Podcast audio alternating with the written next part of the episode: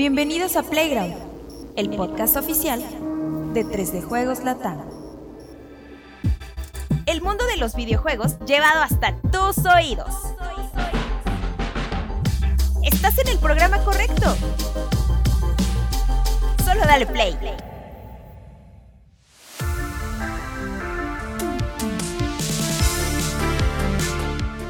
Amable comunidad de 3 de Juegos Latam, ¿cómo están? Bienvenidos a esta edición especial de Playground.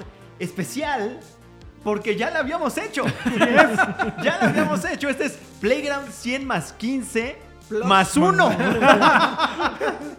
Excelente, amigos. Bueno, ustedes no tienen por qué sufrirlo ni nada. Vamos a pasarla bien de nuevo haciendo los mismos chistes. Es correcto. Y vamos a empezar, cara, hablando de la playera de. Exacto. Juanemcito, ¿cómo estás? Bienvenido. Pues un Después poquito, de- un poquito ahí este, tieso. Hijo, ya sabía. Ya sabía que iba a decir que no estaba tieso. Bueno, ok. Sabi- Lo intuías. Ok, este, y regresando de tus mil y un viajes alrededor del mundo. Sí, sí, hubo por ahí una cobertura la semana pasada. Este, Has andado así como, como Américo Vespucio, güey. Sí, sí, sí. Este, ha habido cosas muy Sí, interesantes. Eh, Sí, Exacto. ese, ese Nuevo. chiste no te dije, cabrón. Ese chiste nuevo. Aparte dije Vespucio, dije a ver quién cacha Sí. ahí algo. No, yo dije, No, vamos no, a dejarlo. pues, sí, es- no. es ¿Está bien? Histórico el personaje. Que anduviste en las protestas, güey, en Francia, güey. Sí, Gritando, aventando basura, ahí, güey. ahí este, Peleando las, por la las quemazones. Ajá. ¿Y Eh, luego? Todo bien. todo bien, no todo bien. Mi playera aquí del Mira. Pato Donald. Exacto, una, una, el, el ítem número 495 diagonal A, que yo sí no había visto en mucho tiempo. Me preocupa, güey, que se te vaya a percudir de aquí. Ah, Porque es es, como el típico, ¿eh? eh, para quienes no están viendo, es una sí. camisetita de- del pato Donald azul cielo, pero el cuellito y las manguitas son blancas. Y esa es una el típico que no la usas unos, unas como de semanas comercial, y se hace ¿no? amarilla. Eh, va a terminar siendo amarillo, Rodri, yo creo. Exacto. Échale este, el Vanish. Échale el Vanish, es el chido. Vanish patrocina. Perfecto, mi Juanencito. ¿Cómo estás? ¿Bien? Entonces, ¿todo Bien, bien? te digo que un poquito tieso porque nos tocó ahí uno de los peores días del metro de la Ciudad de México. Y ahí Bueno, entre, ha habido peores. entre la compresión ahí de la gente tratando todos de meternos así como en la hora Romper las leyes de la física, güey. Ah, como Ah, en la sí. hora roedora ahí todos... Ahí, y ese... Qué feo, güey. No, sabía que eso pasaba ahí, güey. Y además, este, eh, entre la marabunta, ahí salí volando en las escaleras, ¿no? Entonces, eh, por- como que me contracturé un poco el cuello, pero bueno. Y eh, fíjate, ya han pasado estamos vivos. 12, no, no, no, como 8 horas de eso. Sí, ya pasó un rato y sí. No, sí te ves. No, de, este, de hecho, ¿qué crees que como que siento que en la primera grabación del podcast estaba menos, como que ahorita como que ya me... Ya con la tensión de Sí, hacerlo otra vez, Sí, güey. sí, como que ya me... ah, voy, voy a andar así volteando como Batman. ahorita. Como robot, como Batman, exactamente. Este, Cesarito, ¿tú cómo estás? Bien, ya menos desvelado que hace unas ocho horas. Afortunadamente ya más descansado. Eh, pero feliz de estar aquí con todos ustedes. De nueva cuenta con su playerita de Grogu. De Grogu, porque Nunca nos ponemos de de acuerdo realmente, nada más surge espontáneamente de nuestros eh, armarios. Así. El, el atuendo geek, qué bendición, qué hermosura. Muy bien. ¿Qué tal va este de, de Mandalorian? Eh, estuvo bueno el capítulo de anoche, un poquito corto a comparación del de la semana pasada, pero va bastante bien. Ahí, de hecho, tenemos un contenido especial en 3D Juegos sobre algo que pasó en el capítulo, con spoilers, así que Ah, cuidado. Perfecto, perfecto. Bueno, y mi buen Vico, que no puede faltar con su camisetita de, de Monster, ¿no? No, del Frankie. Es el Ah, Frankie. eh, ah, bueno, sí, claro, Frank. Curioso. Pero no salía en los en la familia Es que ese es Era el Herman papá, ¿no? Monster. Ah, Herman. Monster, pero ese es otro. Porque este es el Frankie. Pero sí era como un Frankenstein, ¿no? Sí, era el Frankenstein, pero son varios Frankies. Discúlpame. Había uno de este Robert De Niro. Ah, sí. Sí, claro, hay uno de Robert De Niro. Un Y Frankenstein. que dicen que Guillermo del Toro está, está haciendo haciendo va- una, ¿no? que ya está Con Andrew. Garfield y con...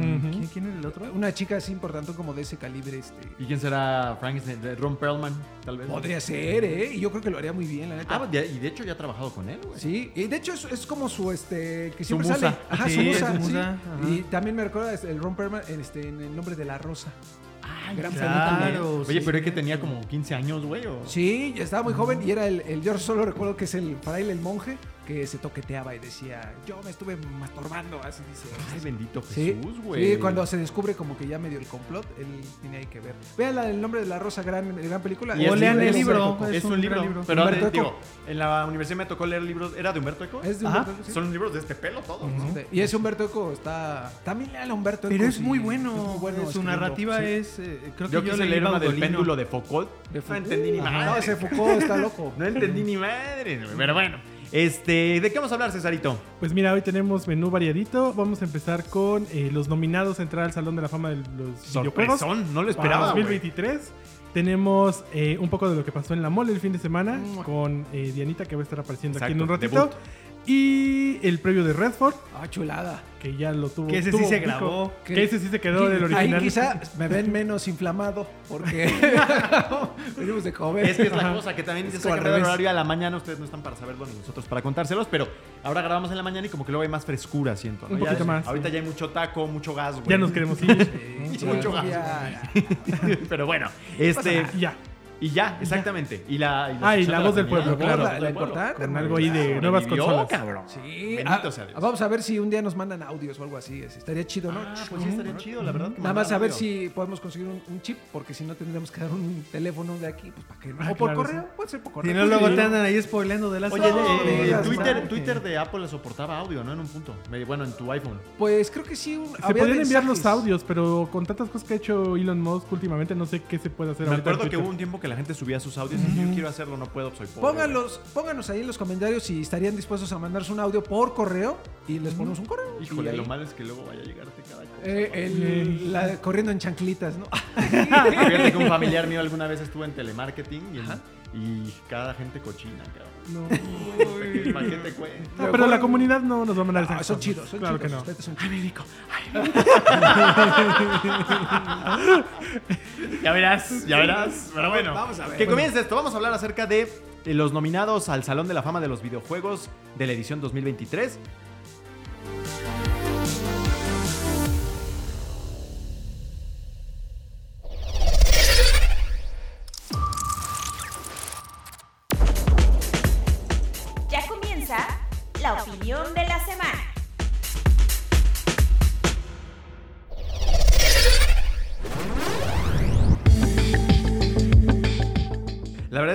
Que cada año sale esta noticia y cada año no sé quién arma esta sección ni qué. Es un museo, pero se, pues- se presta para buena plática, ¿no, mi buen Sí. Cesarito?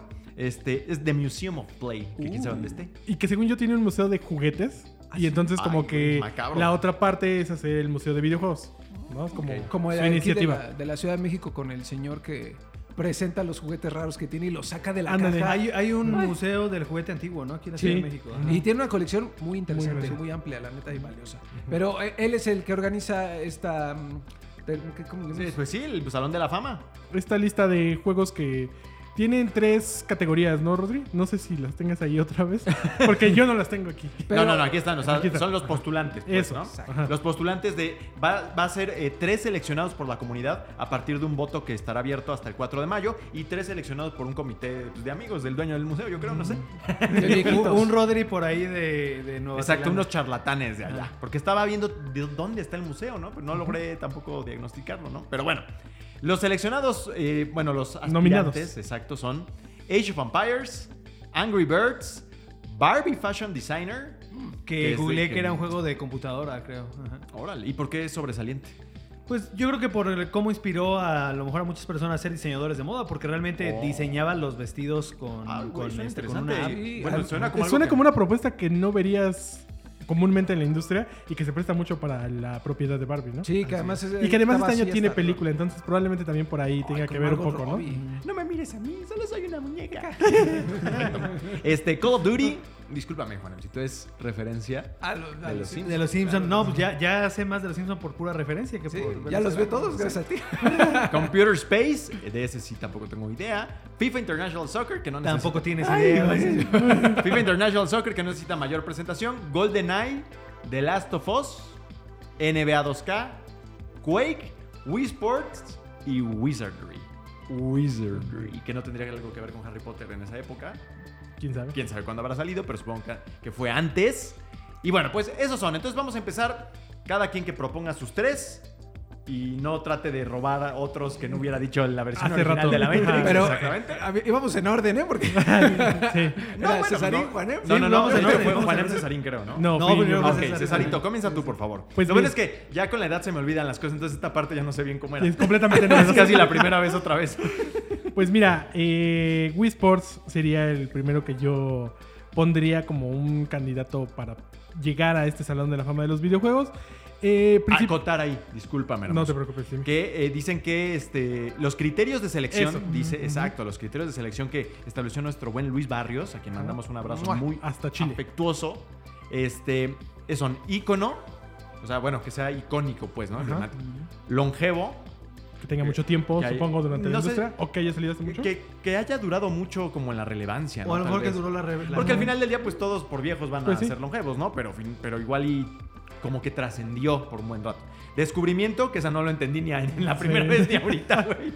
E innovación, que esa sí está más que Más clara, ¿no? Entonces, bueno. proponga. Ahora sí, tenías Wii Sports, que Wii para ti cuál es? justamente para la parte de innovación. Exacto. ¿no? Lo que me parece a mí relevante de Wii Sports es, de entrada, la cantidad de juegos que vendió, ¿no? Que no se puede dejar atrás. Fueron más de 100 millones, yo millones de unidades, si no me equivoco. Recordemos que en Japón y en algunos otros territorios se vendía separado del Wii.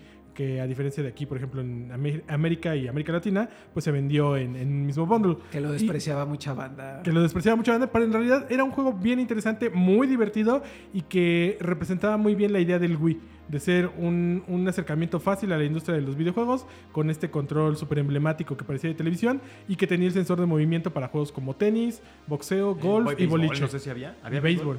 Creo que sí. El no, boliche estaba sí me acuerdo de chido. haberlo jugado. Ajá. Sí, y, sí, entonces- sí. y justamente esa parte de que todo el mundo lo jugó Ajá. o se sintió atraído hacia lo que era la propuesta de Nintendo, para mí es lo que lo hace muy valioso. No puede parecer un juego sencillo, pero en realidad tiene creo que muchos elementos a destacar para, para este punto de, de honrarlo como un juego que tiene un gran legado. Y de hecho, además, el legado yo creo que persiste ahora porque eh, varios asilos lo adoptaron como una parte de la terapia que le daban a la gente También. mayor. Y yo creo que eso es algo que todavía ha de existir en algunos. Porque Y- estaba padrísimo. Para la gente mayor está padrísimo. De eso. hecho, uno de los boliche. comerciales que había eran, Con- eran con abuelitos sí. jugando este, al, al Nintendo Wii con Wii Sports. Y de hecho, hablando de los Simpsons, un cap- hay un capítulo en donde el señor Burns eh, tiene un sí, ¿no? que, es, que era la versión del Wii para, para la caricatura.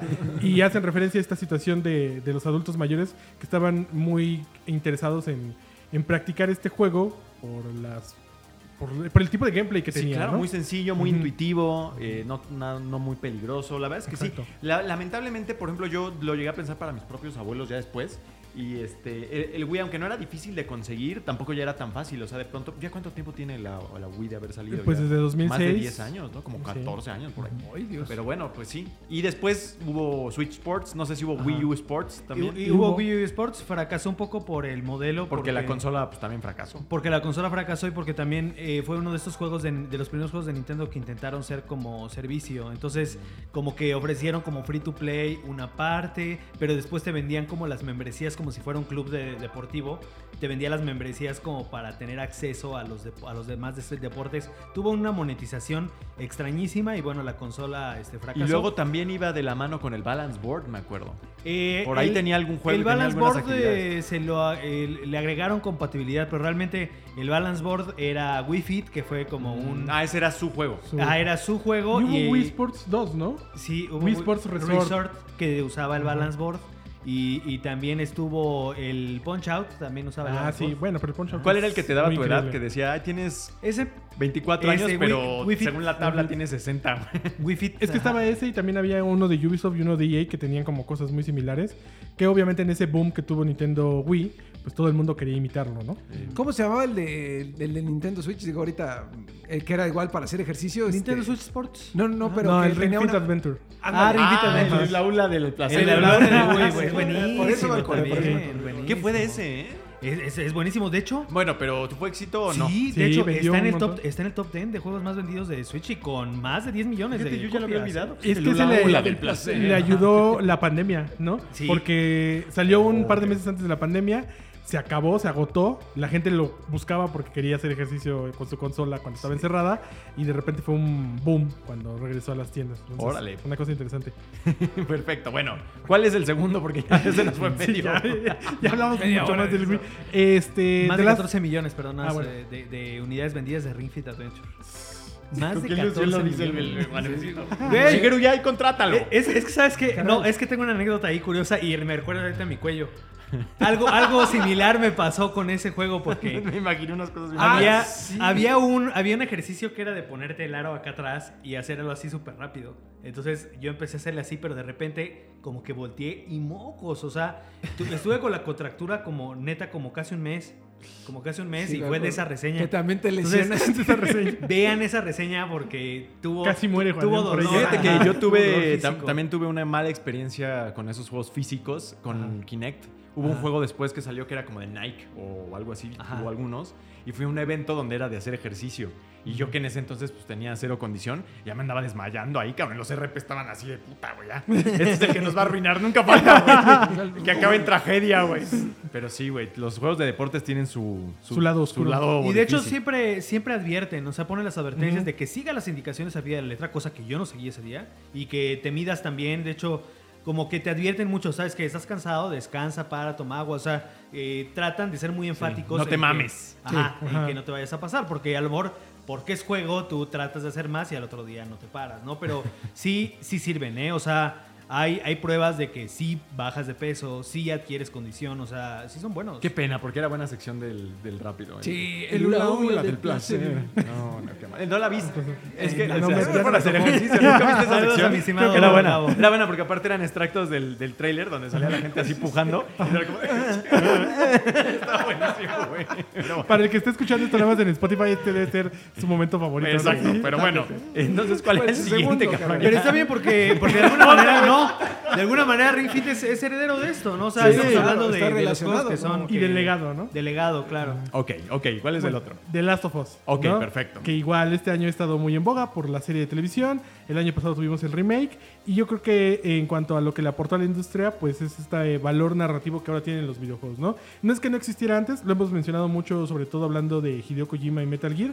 Pero creo que lo que, es, lo que hace The Last of Us es como ponerlo en un plano mucho más sencillo para que. Consumible. Exacto, para que todos los jugadores entiendan el valor de contar una historia a través de un videojuego y que esa historia al mismo tiempo puede funcionar en otros medios, ¿no? Está tan bien realizada y tiene valores de producción de cine y televisión que no es difícil adaptarla y que a la hora de estar viendo las cinemáticas y estar jugando, incluso si eres la persona que está jugando, más bien que está viendo a otra persona jugar, te la pasas muy bien, porque la historia está súper bien contada, lo acaba de demostrar muy bien HBO con la serie, y yo creo que si, a pesar de ser un juego relativamente joven, apenas va a cumplir 10 años de Last of Us, pues es un juego que le ha, ¿Ha hecho historia ya? que ha hecho historia y que ha cambiado muchas cosas, sobre todo del lado de PlayStation, ¿no? Sí, sí, sí, sí. Hermano. Y sobre todo, sobre todo el lado de PlayStation y sobre todo del lado de las adaptaciones, ¿no? Que esas sí abarcan a toda la industria y que está viviendo un momento de gloria gracias al apetito incansable por contenido de las plataformas de streaming. Pero que sí ahí The Last of Us también es un parteaguas, ¿no? Entonces, bueno, ¿cuál es el tercero? Y el último sería eh, Modern Warfare, si no me equivoco, si lo mencioné. Eh, el tema ahí, pues más que nada el multijugador, ¿no? Toda esta experiencia que se generó después del lanzamiento de este Call of Duty, la seguimos viviendo en este momento con la compra de Activision Blizzard. Eh, PlayStation no quiere perder toda esa comunidad de jugadores que día a día está eh, jugando Call of Duty, sea el que sea, ¿no? Porque hay juegos viejísimos que todavía la gente sigue muy activa dentro de- del multijugador de ese juego. Y todo fue después de Modern Warfare. A pesar de que ya había habido algunos Call of Duty antes, este fue el que despertó el interés de miles de millones de jugadores alrededor del mundo. Y yo creo que eso vale mucho la pena en una industria en la que hoy en día el juego en línea pues es una parte súper importante de todas estas experiencias que tenemos en cualquier consola. Efectivamente, para mí fue el primer multiplayer que realmente disfruté y creo que fue el, el primer multiplayer masivo que para muchos, yo creo, porque ya estaba Halo, pero bueno, Halo era exclusivo de Xbox. Así es. Call of Duty era pues más Para bien todos. ya multiplataforma y que aunque Call of Duty 2 ya tenía un multiplayer ahí más o menos, acá el tema del prestige, el tema de la personalización del, del personaje con su loadout y todo eso eran conceptos Y de la guerra moderna. y la ¿no? guerra moderna eran conceptos muy innovadores en aquel entonces y pues sí, Call of Duty Modern Warfare fue algo bien importante ahí desde ese lado. Entonces ahí está Wii Sports, este, The Last of Us. y Call of Duty Modern Warfare de 2007 porque bueno, Así hay es. ahora otro, ¿no? Sí, que también tú traes el. Mira, Sí, el remaster. Que ese es, El remaster. es el mismo, pero es otro también. pero es otro, exactamente. Pero bueno, seguimos con, creo que sí era Juan Juanemcito, Por ¿es correcto?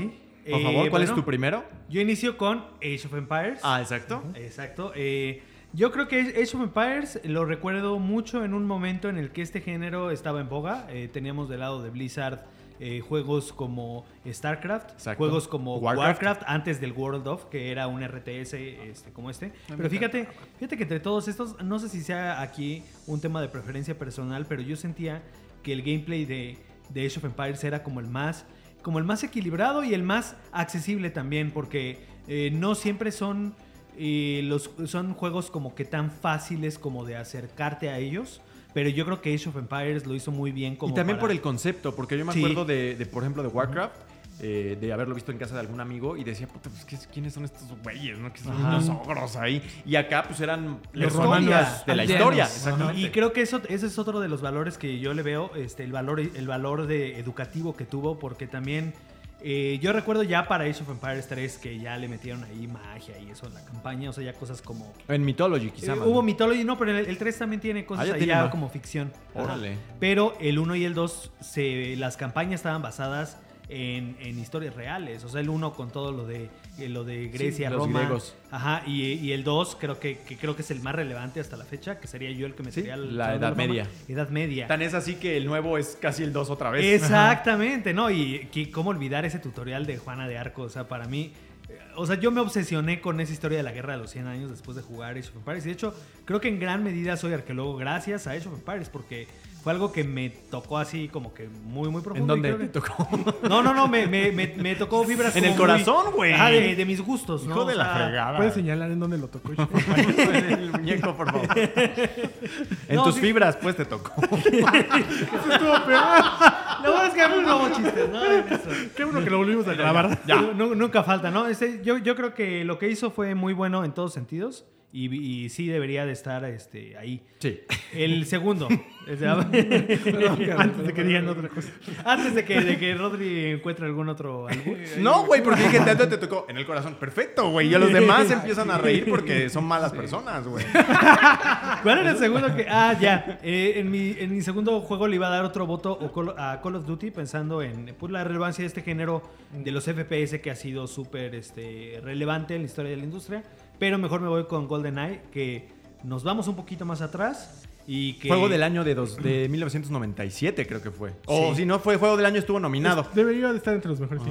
Y realmente el- le veo muchos valores a esto de, de- de lo que del aporte que tuvo para el- el- los juegos de, de disparos en primera persona, incluso en multijugador. Recordemos que hay partidas Con cuatro pa- pantalla y Sí, todo. no, y fue épico. o Fue sea, épico esas partidas a, a- a- a pantalla dividida. La que- Golden Gun. Sí, no, no, buenísimo. La que mataba de un solo tiro, Sí. ¿no? Y además, este, por el tema de, de lo bien que se adaptó una licencia, porque yo creo que, pues, habemos, habemos mucha gente que recordamos más GoldenEye por el juego que por Sí, la por misma supuesto. película, ¿no? Entonces, eh, por lo general estamos acostumbrados a que... ¿Qué shooter los- había antes de.? Ah, bueno, pues. Estaba Doom, Quake, Doom, pero eran como... Todavía estaban en un nicho, ¿no? En la y PC. aparte eran como de fantasía, pues, ¿no? Porque aquí, a pesar de ser de la película, era más o menos realista. Más o menos Sí, realista. ajá. Ajá. Hasta tenía sangre, cosa que era rara Sí. para. Sí, si para les disparabas mucho, se les Se manchaba se les hacía una manchita roja. Estaba chido porque si déjate, déjate disparar un montón, caro, para que se vea bien loco. Yo me acuerdo que había chido. una, había una misión en ese juego que era como en un silo y tenía C4. Ajá. Y podías aventar un montón. Entonces luego yo aventaba un montón, güey, y me echaba a correr a ver hasta dónde podía llegar, si me podía como escapar del nivel. Entonces, antes de que ese todo. realismo que tenía Sí. fue Uh, sin precedentes. El reloj con láser. En el, Sí, en el vagón de tren, ¿no? sí, que tenías que tenías abrir. que abrir si no te morías, ahí Sí, explotabas. no, qué buenas memorias de ese juego. Entonces, eh, te digo, por eso, por lo bien que adaptó una licencia, cuando por lo general los juegos de licencia son cosas pues, chafitas, o sea, no son Sobre todo en ese momento. en- eh, sobre todo en ese momento. Este, y en tercer lugar, por el legado que ha, que ha tenido Rare, eh, un estudio legendario y además multifacético, ¿no? O sea, tenemos desde plataformeros del 2D con Donkey Kong Country, tenemos este plataformeros 3D con los colectatones de Banjo Kazooie. ¿Cómo les dicen? Colectatones. Ah, colectatones. Porque era de, de coleccionar Las cien- 100 piezas Las musicales. 100 piezas o, Ma- eh, o Mario Ah. las 150 estrellas. O sea, ¿y como en Sonic los aros también o no? ¿O ese no entra ahí? No. No, no Es tanto. que los elementos de esos Ajá. son como plataformas en 3D y son objetos que están dentro del escenario que no necesariamente tienes que encontrarlos conforme avanzas como tu medio camino. mundito abierto. De Ok, ok. Como las palomas del GTA 4. Ajá, ándale. Exacto. Ajá. ajá. Ay, entonces te acuerdas es un colectator. Pero fíjate, ellos, ellos fueron de como que muy pioneros de, de eso. Luego este, pues tuvieron eh, peleas con Killer Instinct, tuvieron este, después eh, carreras. Carreras. Carreras con este con, con Diddy Kong Racing. Ah, sí. Sí. Es el- sí, con- con- Todo tieso, mi pobre. Sí, no, bueno. la verdad es de que, y, y bueno, hasta el- después, en- ya en su etapa con Microsoft, todo lo que hicieron Los con juegos de Kinect. Con Y actualmente lo que hicieron con Sea of Thieves la IP más grande de Xbox. Y eh, que es, yo creo que uno de tus top 10 juegos favoritos de la de vida. la vida, de la vida. Y ahorita sacaron un, un documental maravilloso a propósito del, del Vida y obra de. Sea of Thieves, güey. Sí, no, que este, cinco años de Sea of Thieves, y- pero sobre todo. Todavía hay desde gente en sea, of, en Sea of. Thieves, en, en Rare que persista de aquellos días. ¿Tú qué fuiste? Que, o ya puro... Sí, no, este Robin Vinland, eh, él hizo creo que también la música de, de Conker, el que es la música de Sea of Thieves, desde Conker y o sea, sí, no tenemos un montón de gente de los viejos tiempos. Hubo algunos que se fueron a hacer Ah, este Retro Playtonic, Studios, ¿no? Playtonic, eh, eh, Retro Studios. De esos que cuando los liquiden se va a ir la mitad de la liquidez es que realmente pues, es, es como el, génesis de un montón de, de la industria de los videojuegos en, en Reino Unido. Perfect que- Dark, güey, también. Ajá. Eh, Ah, pero pues sí, tal cual. tal pero cual. sí, yo creo que como homenaje también a Rare por la trayectoria del estudio, creo que GoldenEye debería de estar ahí. Perfecto. Entonces ya es GoldenEye. Ah, sí, Age y mi tercer voto eh, era para igual Para para, Wii Sports. para Wii Sports, Para que, que lo que había agregado también desde la, la primera versión que grabamos de esto es de que también es un juego que demarcó mucho el ADN contemporáneo de Nintendo. eh, Creativo. creativo y también de romper barreras de edad, de género. eh, este, yo recuerdo ahora cuando reseñé Switch Sports de eh, reunir a los sobrinos para jugar juntos también, una experiencia muy social. ¿no? Totalmente. Entonces, que se ha perdido. Sí se ha perdido un poco. Sí, ¿no? Sí, un sí, poco. De hecho, el Switch este, Sports pues es online. es online ¿no? también. Tiene ajá. funciones online. Entonces, sí. Este digo, tienen la, la oportunidad de jugar con un solo Joy-Con, muchas personas en, en la, en la misma casa, pero también ya es como más enfocado en online, ¿no? Entonces, este, pero por el legado, no por todos esos valores, yo creo que también debería de estar ahí. Perfecto. Mi buen este. Quake. Yo pido Quake. Mi buen Vico, ahora sí. Pues mira, el primero sería Quake. que eh, yo lo recuerdo con mucho cariño por... eh, uno, pues el estilo es muy rápido, siempre ha sido como muy ágil. Es un arena shooter. ¿No? Bueno, más o menos. Y lo que yo me acuerdo mucho es que cuando era morro, y justo lo repito aquí en este momento, eh, íbamos al café internet, al cybercafé, o como le quieran llamar, eh, a rentar las compus, unas dos, tres compus con los amigos para jugar Quake, pero era un Quake hackeado. Entonces, a alguien, no, no sé quién, y pues aquí en México está cañón, porque aquí nos encanta hacer la piratería y ese choro. Eh, había puesto a los personajes emblemáticos como de Goku, a Vegeta, al Neo de Ya desde entonces al Homero. Simpson, o sea, todo, todo eso estaban ahí metidos. El precursor de Fortnite. ¿eh? Mm, Y ahora nos los cobran. Y ahora lo cobran. ¿ves? Tú eres de Yabu. De, de Yabu completo de este. Pero justo por eso yo creo que debería estar y es un juego que sigue siendo importante. Ahorita es, free to play.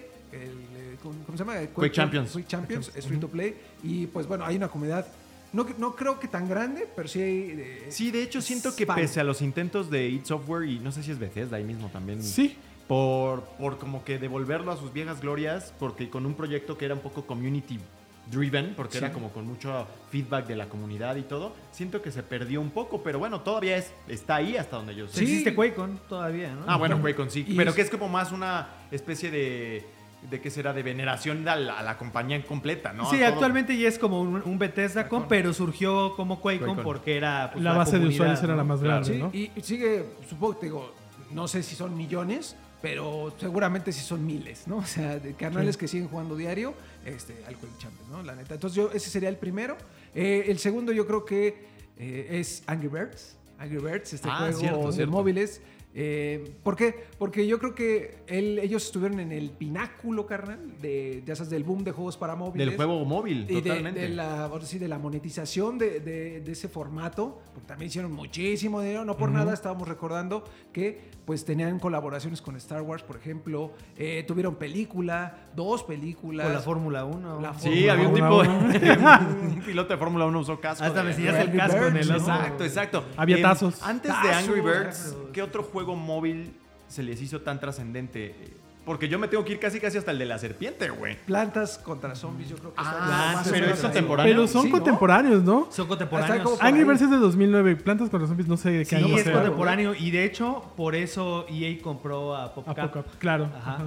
Que Robio ahí se mantuvo independiente Sí, toda la vida. Y, gran eh, la justo neta. ahorita, yo creo que si estuviéramos en el boom de Angry Birds, Microsoft estaría ahí Ah, tirando claro, el billete. hecho- y en ese momento no era algo que pasara. Ahorita la compra de Activision también tiene que ver Con, con lo de King. claro. 2009, tienen razón. De hecho, Candy Crush también debe de andar por ahí. Sí. Si no es, Sí, no es contemporáneo de uno o dos años, 2011, 2012 debe ser. Entonces, sí fue una cosa bien relevante para los juegos eh, 2009 móviles. Los dos, ¿eh? ¿Qué ¿Ah, sí? memoria tiene el Cesarito, eh? Los dos, Y es cierto. este y además era un juego entretenido. Justo eso, era una idea muy sencilla. de agarras a los pájaros, los avientas. ¿Cómo que agarras a los pájaros? Pues así, bueno, es que los agarras con el dedo. Entonces, Ay, pues es que estoy escribiendo, así mira, así le haces así. Rodri está concentrado buscando Sí, y por porque eso si no no, te ya, hizo sí, caso. no, ya valió. Fíjate, qué bueno. Farmville, que también fue uno Farmville, de claro. aunque era... Aunque ese no era movilidad era de más de redes sociales, de- ajá. Sí, pero también es 2009. Fue una gran Pero época fíjate, para ese y tipo yo, de- yo no sé si coincida también con el inicio, con el boom de los smartphones también, porque antes Claro. no eran, no eran este, Y, dispositivos y inteligentes. todo eso se deriva de un juego que ya mencionamos, que es Wii Sports. En algún Ajá. punto Nintendo involucra a tanta comunidad, a tantas personas que no estaban interesadas en videojuegos, que todas las compañías ven un área de oportunidad y lo primero que retoman después de ver el éxito de Wii y 10 son los dispositivos móviles con juegos que seguían las mismas mecánicas de Wii y 10, ¿no? O usar la Móviles, pantalla táctil sencillo. o mover el Sí, control claro, de una es que forma el primer muy iPhone fácil. sale en 2007, güey. Exacto. Y Entonces un par de años en lo ya- que se desarrollan ya conceptos un poquito más avanzados y que son comercializables y que son pop, ¿no? Digamos. Y la App Store ahí también ayudó muchísimo porque la forma de distribuir esos juegos pues era muy sencilla. Y eran juegos de un dólar en el caso de Angry Birds en iPhone y gratis en Android. Es- Estaba, yo, yo creo que el aporte es grande. Además, acercó a muchas personas a los videojuegos, ¿no? O sea, las abuelitas que, si no estaban con el Candy Crush, que ahorita bien lo mencionaban, pues a lo mejor era el Angry Birds. O con el Wii Sports. E incluso mi el compa, el chaparrito, que siempre habló mucho de él, le mandamos un gran saludo. Él decía que los Angries, porque le encantaba jugar esa madre. eh, eh, a mí no, así como particularmente, pero vaya que es grande, ¿no? Y alguien que solo juega Gears y Angry Birds, yo creo que sí tiene algo, los palitos Sí. pájaros tienen algo que le atrae a mi compa, ¿no? Entonces te mando un gran saludo, carnal. El tercero, mi Rory, eh, yo creo que sí eh, coincido con Juan en GoldenEye. La neta sí es importante. Yo siento que eso de tener la pantallita dividida en cuatro, con tus carnalitos ahí, tus valedorcitos, tus compitas. eh, el Cuando hecho- ponías este de cuatro y con puros lanzacuetes los cuatro. Exactamente. O, o que la pin- las, las balas pintadas. De pintura. Eso estaba padrísimo. Los cabezones. Los Puras cabezones. Golden Go o puros láser. O sea, estaba padrísimo. Y me gustaba mucho que, por ejemplo, ibas como desbloqueando que al Objob, que, que al Mandibulín. Ibas. eh, a la- ¿Te acuerdas de ese escenario? ¿Cómo se llama? Aztec, creo que era un escenario Ah, oculto. claro, güey. Entonces estaba padre Que- desbloquear todo eso. Sí, que en el juego era donde tenías la P90, ¿no? Exactamente. Estaba chido. O sea, todo eso. Ay, qué buena- qué memorias, cabrón. Y que lo pueden mucho. jugar ahorita en Switch Online o Exactamente, en en Xbox Game Pass. Xbox Game Pass. Pero Que en Switch Online es el único que tiene online eh, para cuatro jugadores. En Game Pass es Ah, puro ¿tiene local. online en. Switch? Órale. Wow. Ve, y la neta. Y fíjate que alguna vez volví a jugarlo con el control del, del 64 y era increíblemente complicado. O sea, es que. mm, El control del el- la 64 revolución que fue el. Dual Shock de Ajá. tener los dos sticks. Después se volvió el lenguaje que todos manejamos de manera natural para jugar un FPS, bueno, Sí. otros. Pero con el, con el 64 eran los botones amarillos y la palanca. Sí, güey. las que eran los C. Los C. Acuerdo que eran Los botones C. Sí, sí, Estaba sí. padre. Yo creo que sí, el valor es importante. Y bueno, ese James Bond, eh, ese el de Pierce Brosnan, Pierce- ese güey, Brosnan. ajá. ese, eh, Gran James Bond. guapísimo. Pinche papucho, la verdad. Sí, no, juegazo, juegazo GoldenEye. Bueno, en mi caso yo coincido con todos ustedes de- en la parte de Wii Sports. No es mi tipo de juego, pero la verdad es que es innegable el aporte Pues que ese es el valor de Wii Sports, ¿no? Sí, exactamente. Y sí lo llegué a jugar y sí lo llegué a disfrutar y era muy entretenido y era muy social y era innovador. Eh, en fin, creo que sí estableció los cimientos de la filosofía de Nintendo a la postre porque nunca fueron realmente esta compañía que quisiera competir mucho en poder, pero no era tan decantada a lo súper creativo como lo es ahora.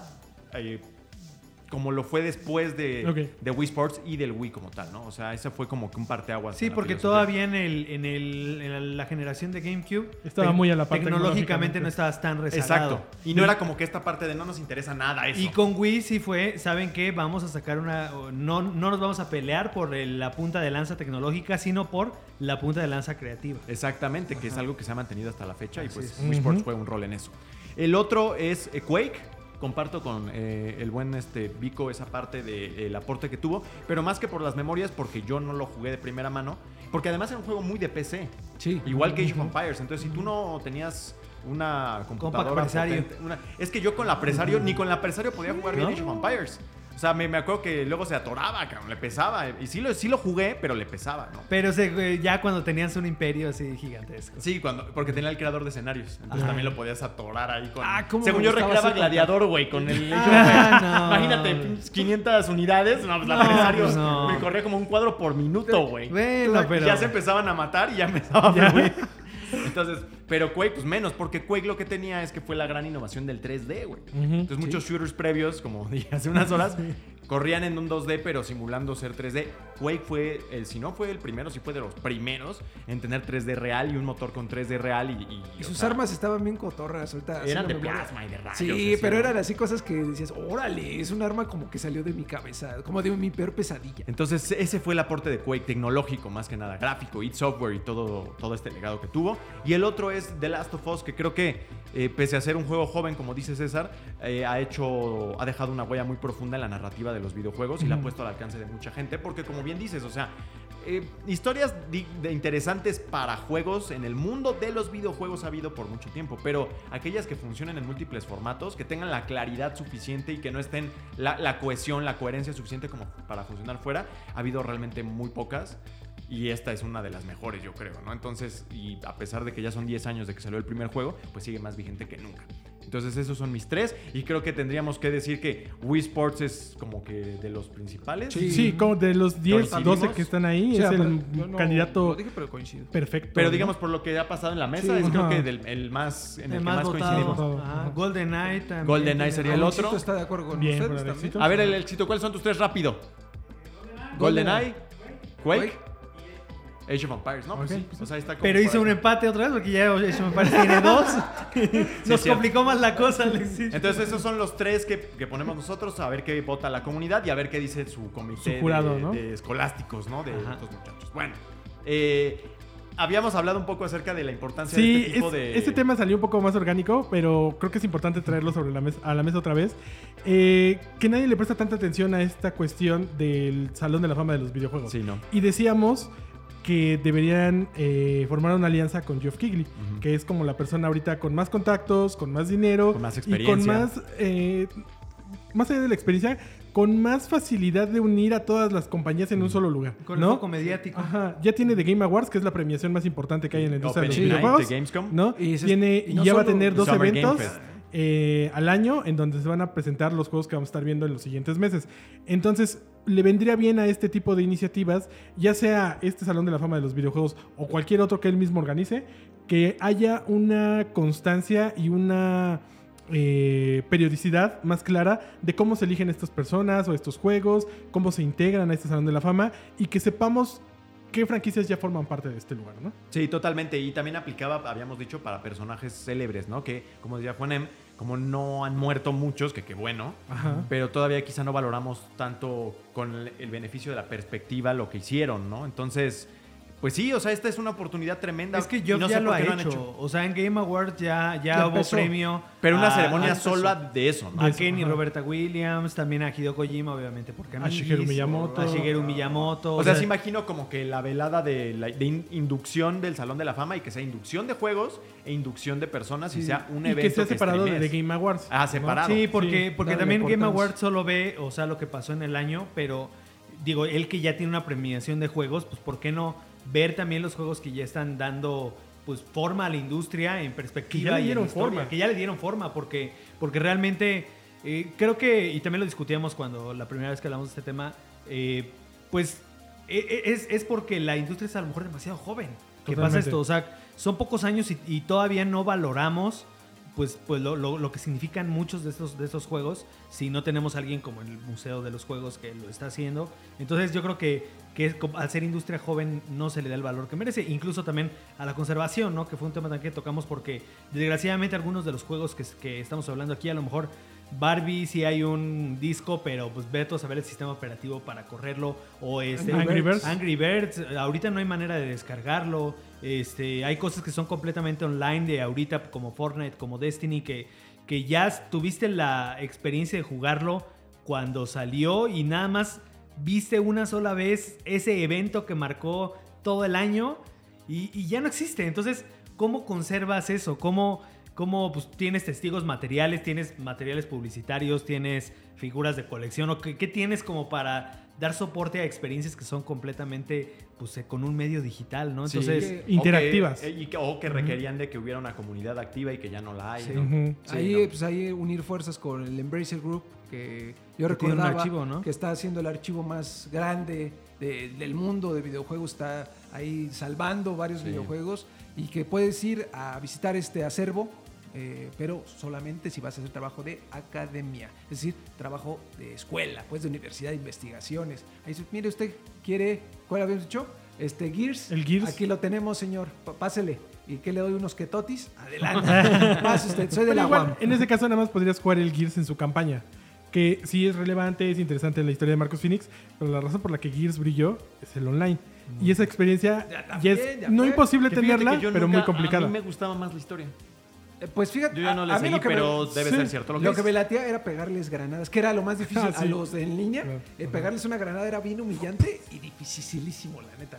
Pero cuando lo hacías, uh, uh, cómo uy, volaban. papá. y ese tipo de experiencias son las que, o sea, ahorita Ya se conservan por anécdotas. Pues justo también, eh, ¿quién era? Tú comentabas que podría ser más bien entonces ya un archivo literal, como una crónica, un, Crónicas, ajá. un testigo de que. Que afortunadamente de alguien, ¿no? ese, ese material existe, porque hay reseñas sí, en revistas de videojuegos, en, en sitios Pero web que ¿cuántos- siguen cuántos activos. web ya se murieron ¿no? también? Pero ah, bueno, Ajá. o sea, también eh, creo que puedes ir a rescatar una Club Nintendo que Ajá. tenga una reseña de cómo se jugaba Perfect Dark o el mismo GoldenEye en cooperativo en 1997, ¿no? Y eso todavía se puede conservar, incluso hay blogs y sitios web que probablemente siguen activos, pero es mucho más difícil que hacerlo como una película o un disco.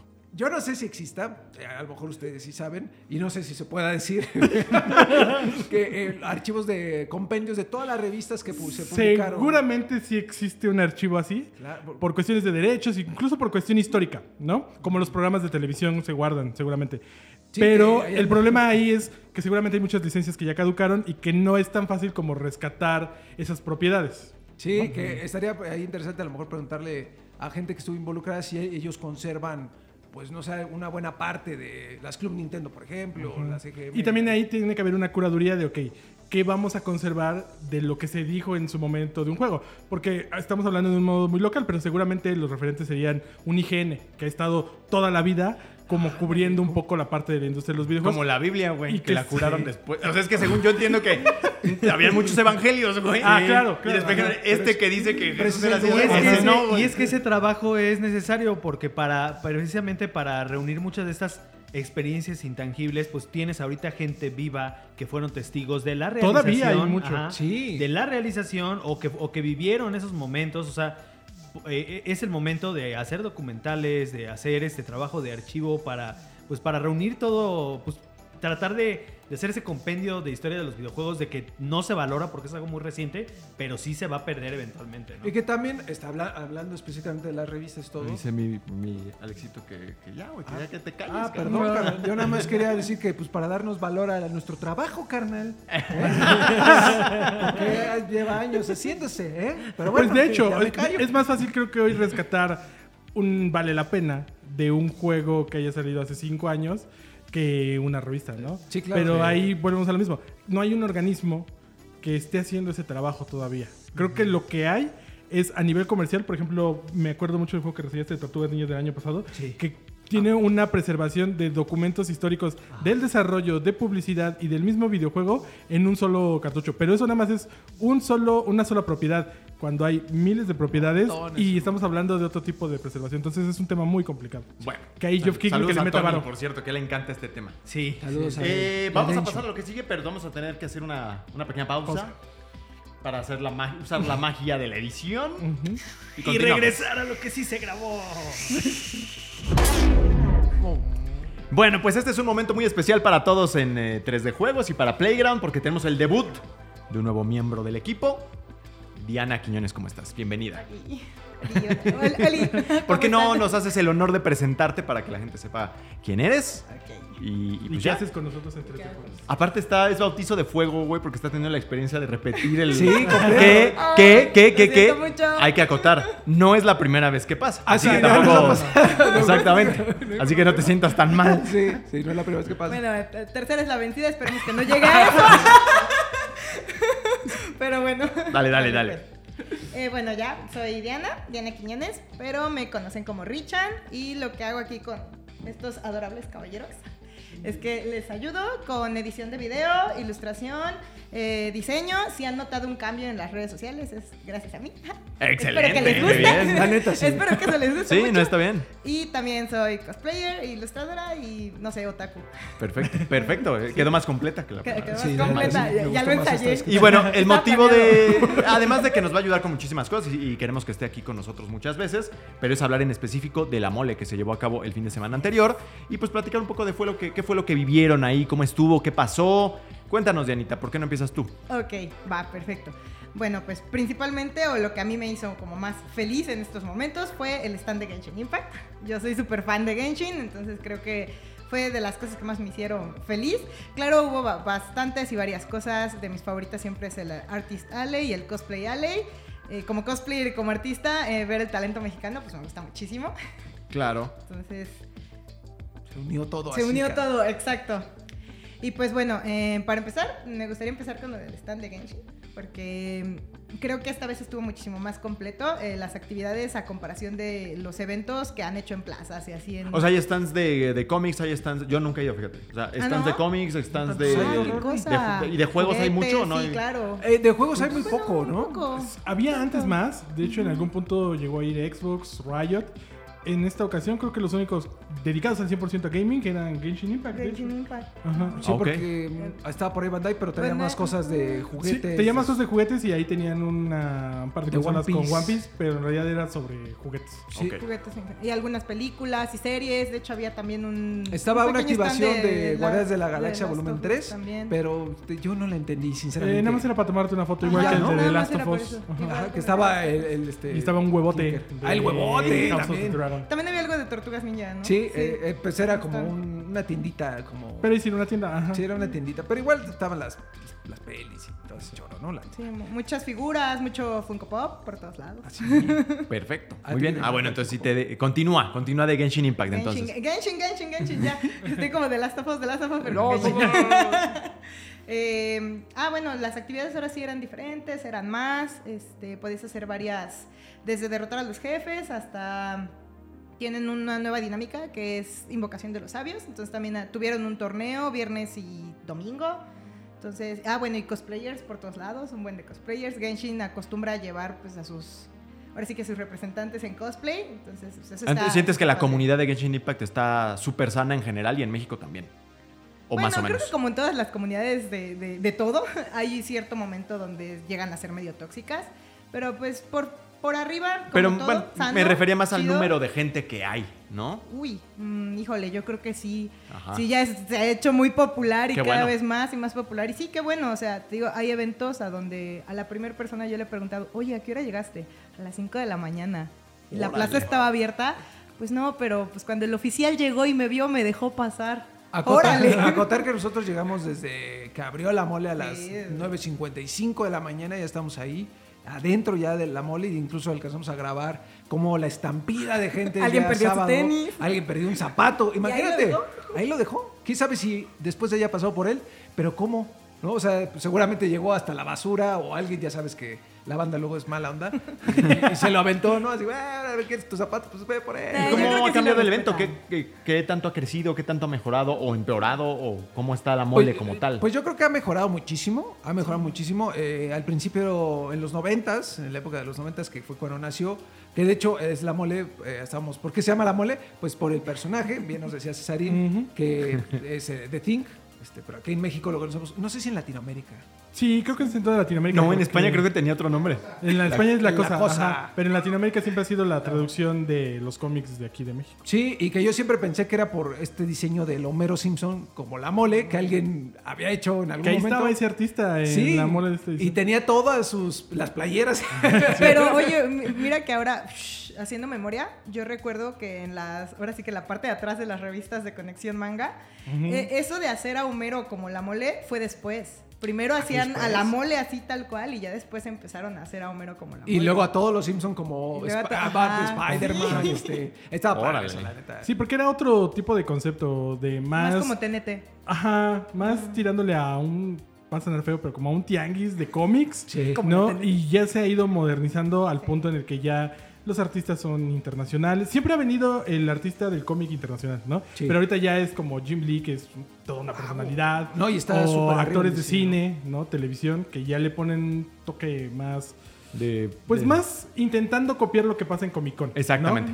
No es exactamente lo mismo, pero sí intentan ese tipo de formato. Tenoch Huerta estaba por ahí, estaba este Drake Bell, que ahora sí lo dije bien, ¿viste? Ya no dije Derek, Derek Josh, no, es, Y es que John de- Perlman, ¿no? John- exactamente, Ron Perlman también estaba ahí. Eh, romper. Y wow, eh, este, la gente de la fila estaba impresionante para verlos. Y obviamente también hay dos que tres conferencias, este, hay mucho cosplay, que eso me dio mucho gusto. Ahí en el de Genshin Mirrorri, hubieras visto la cantidad de, de, de personajes repetidos.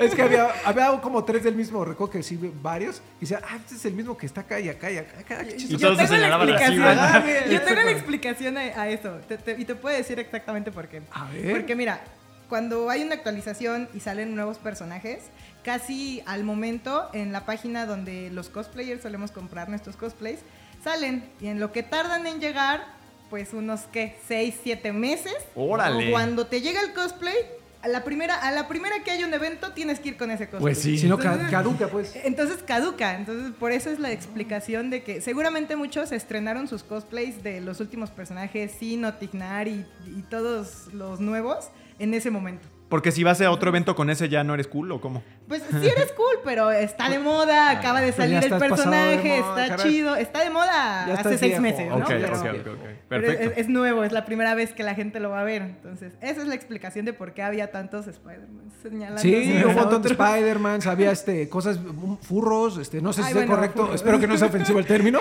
pero sí, sí, discúlpenme, ¿no? Este, había mucho furro, estaban los los de, este, ¿qué condones eran? Había unos, una marca de condones, yo estaba por ahí. Ah, sí, Ay. con los de la no me Ajá, pero ¿cómo se llaman? Si son Durex o no sé, pero había unos condones, qué bueno, qué bueno, que invitan a la gente a cuidarse, eso está padre.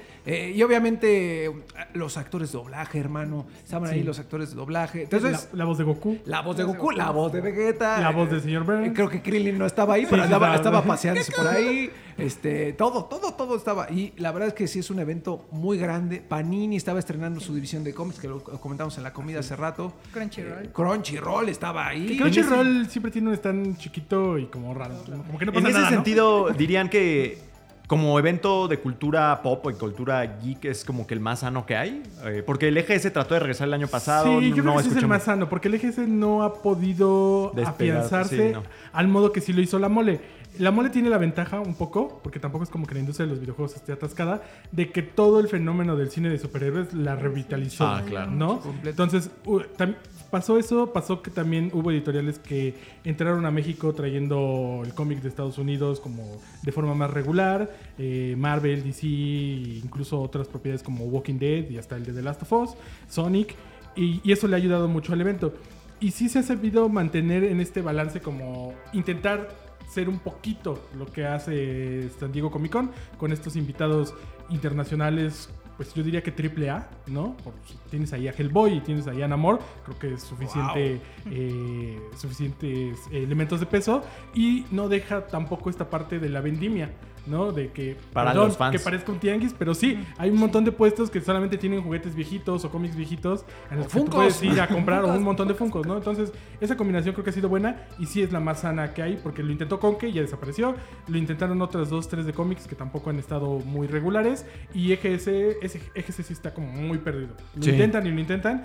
No, y lo estaba desde el inicio, nada. me acuerdo también. o sea, Deberían, como- ahí a lo mejor valdría la pena que unieran fuerzas con la mole, porque la Es que exactamente. yo- Exactamente, ¿eh? Yo recuerdo que. Cuando se hacía antes de su regreso, había gente que a veces te encuestaba, que yo creo que era parte de la gente que organizaba y te decía, oye, ¿qué te gustaría y demás? Y al menos de mi lado, yo siempre pensé que tirarle a eso era mejor, o sea, tratar de reunir todo ahí junto, porque de otra manera se siente a veces un poquito hueco. Yo no sé, ¿tú fuiste a la de edición del año pasado? Del EGS sí. ¿Y qué tal estuvo? Estuvo dos, tres. Eh, creo que había muchas cosas por hacer, pero todo lo que podías hacer eran cosas que podías hacer en tu casa igual gratis. Ajá, O es que es Ir a eso. jugar Fortnite, ir a jugar, eh, no sé, algo de Ubisoft. Juegos que ya habían salido, que era lo que pasaba Entonces, también Es antes. como raro entrar a un lugar al que no tienes nada novedoso que hacer. Y algo que tiene eh, la mole y que no tiene el EGS eh, son estos invitados.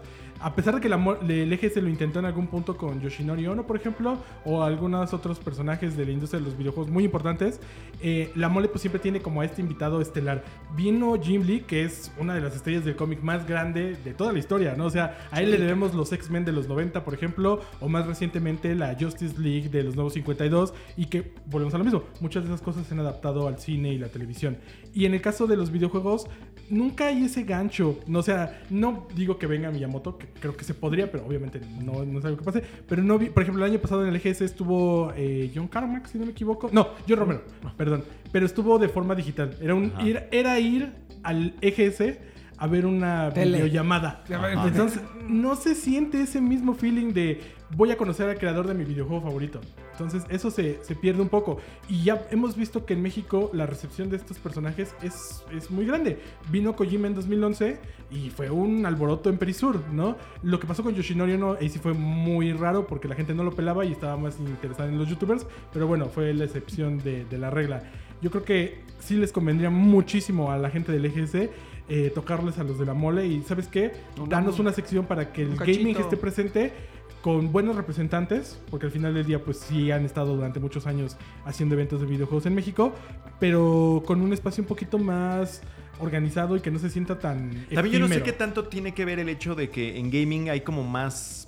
va- está, es más rígido todo el movimiento de sus piezas, porque en gaming, por ejemplo, un Ron Perlman, supongo que puedes contactar a su agente directamente y decirle, oye, ¿quieres venir? Pero en gaming, si yo quiero invitar, por ejemplo, a un Troy Baker, muchas veces tienes que pasar primero por el publisher de uno de sus juegos y no les conviene o no hay, hay ningún juego. suficientes agencias en México que llevan la representación de todas estas marcas importantes como para que ellas nos ayuden a los organizadores Mm. a, a entrar en contacto con estos personajes, ¿no? Y también algo que tiene el gaming, creo que incluso con más frecuencia que el cine y la televisión, por extraño que suene, es estos- esta cantidad de juegos que salen semana a semana. Lo hemos visto nosotros en este 2023, que cada semana tenemos un juego importante. Eh, viene Resident 4, ¿por qué no contactan a alguien de Capcom para que venga el actor de voz de Leon? O alguien que, que sí trabajó directamente en Resident Pero es lo que 4. te digo, siento que hay veces que si no está nada adherido con su calendario de marketing perfecto y todo, no hay Ay, interés y no seas... probablemente sí Entonces, pero bueno, cuéntanos un poco, Dianita, como eh, acerca de cómo es eh, ser un cosplay, que es algo bien nuevo, yo creo que para nosotros, al menos aquí en 3D, y que es un mundo fascinante y pues cómo nace, por ejemplo, tu pasión por ser cosplayer y después cómo es la vida de una cosplayer. Ok. Bueno, creo que mi pasión por hacer cosplay nació viendo a mis amigos cosplayers. Tengo amigos Ah, que ok. ya han- tienen historia, de vi Shira Sauron cosplay, así varios, varios. Eh, y de verlos nació el imitarlos, ¿no? El bueno, y a ver qué, y se los agradezco mucho porque gracias a ello es que me, me salté muchas de las reglas. Es como cuando tienes a un amigo que te va a explicar todo lo que va a suceder en cierto juego Ajá. y ya sabes cómo pasarlo. El que te arma la compu, ¿no? Gracias, sí, el que te arma la compu, mucho más fácil. Ajá, te, te- te van ahí guiando. Eh, creo que eso se me ha facilitado y me ha ayudado mucho en mi experiencia cosplay. ¿Y por qué me gusta? Porque creo que es una expresión de arte. Claro. Es, es una forma más de expresarte. Entonces, y bueno, en cuanto, Eso fue lindo, güey, fue lindo en cuanto al proceso de ser cosplay, lo dije en la mañana, lo vuelvo a decir, es un poquito de odiarte el día del evento. Ajá. porque es pararte muy temprano para ver si te da tiempo de desayunar y hacer todo lo que todo lo que consiste la personificación, ¿no? O sea, tanto hacer el eh, ponerte ya el traje, el Que, maquillaje. es- que compraste meses antes. Sí, ¿no? claro, es el que compras meses antes o si tienes la habilidad es el que hiciste durante años incluso, porque de hecho ahí en la, en la misma mole había gente que te decía, ah, pues yo lo mandé a pedir de Japón hace seis meses y en lo que me llegó y en lo que hice tal y tal parte, ah, bueno, pues al final es... ¿Te ha tocado que te llega de- una pieza de un cosplay y no te queda? Después de Sí. esperar tanto tiempo. Y entonces, Ahí lo tengo. O sea, pero no lo puedes mandar Lo como guardo con hasta que crezca. o lo arreglo yo o, o lo con el, o con el sastre, ¿no? Es que hay, hay cosplays que como ya están así, mandados a hacer y ya está sublimada la tele y ya está todo acomodado, No se puede. ya no puedes. Porque entonces la estrella que va en el pecho ya te queda La- acá. Termina en el sobaco. Entonces ya, El ya, no, ya no queda. O, si, o al contrario, ¿no? Y luego como, ¿de dónde le metes más tela? Ajá, híjole. Entonces sí, ya ahí, ahí le pierdes. Y aquí había muchos cosplays de, en Genshin, en el boot de Genshin Impact, en el stand.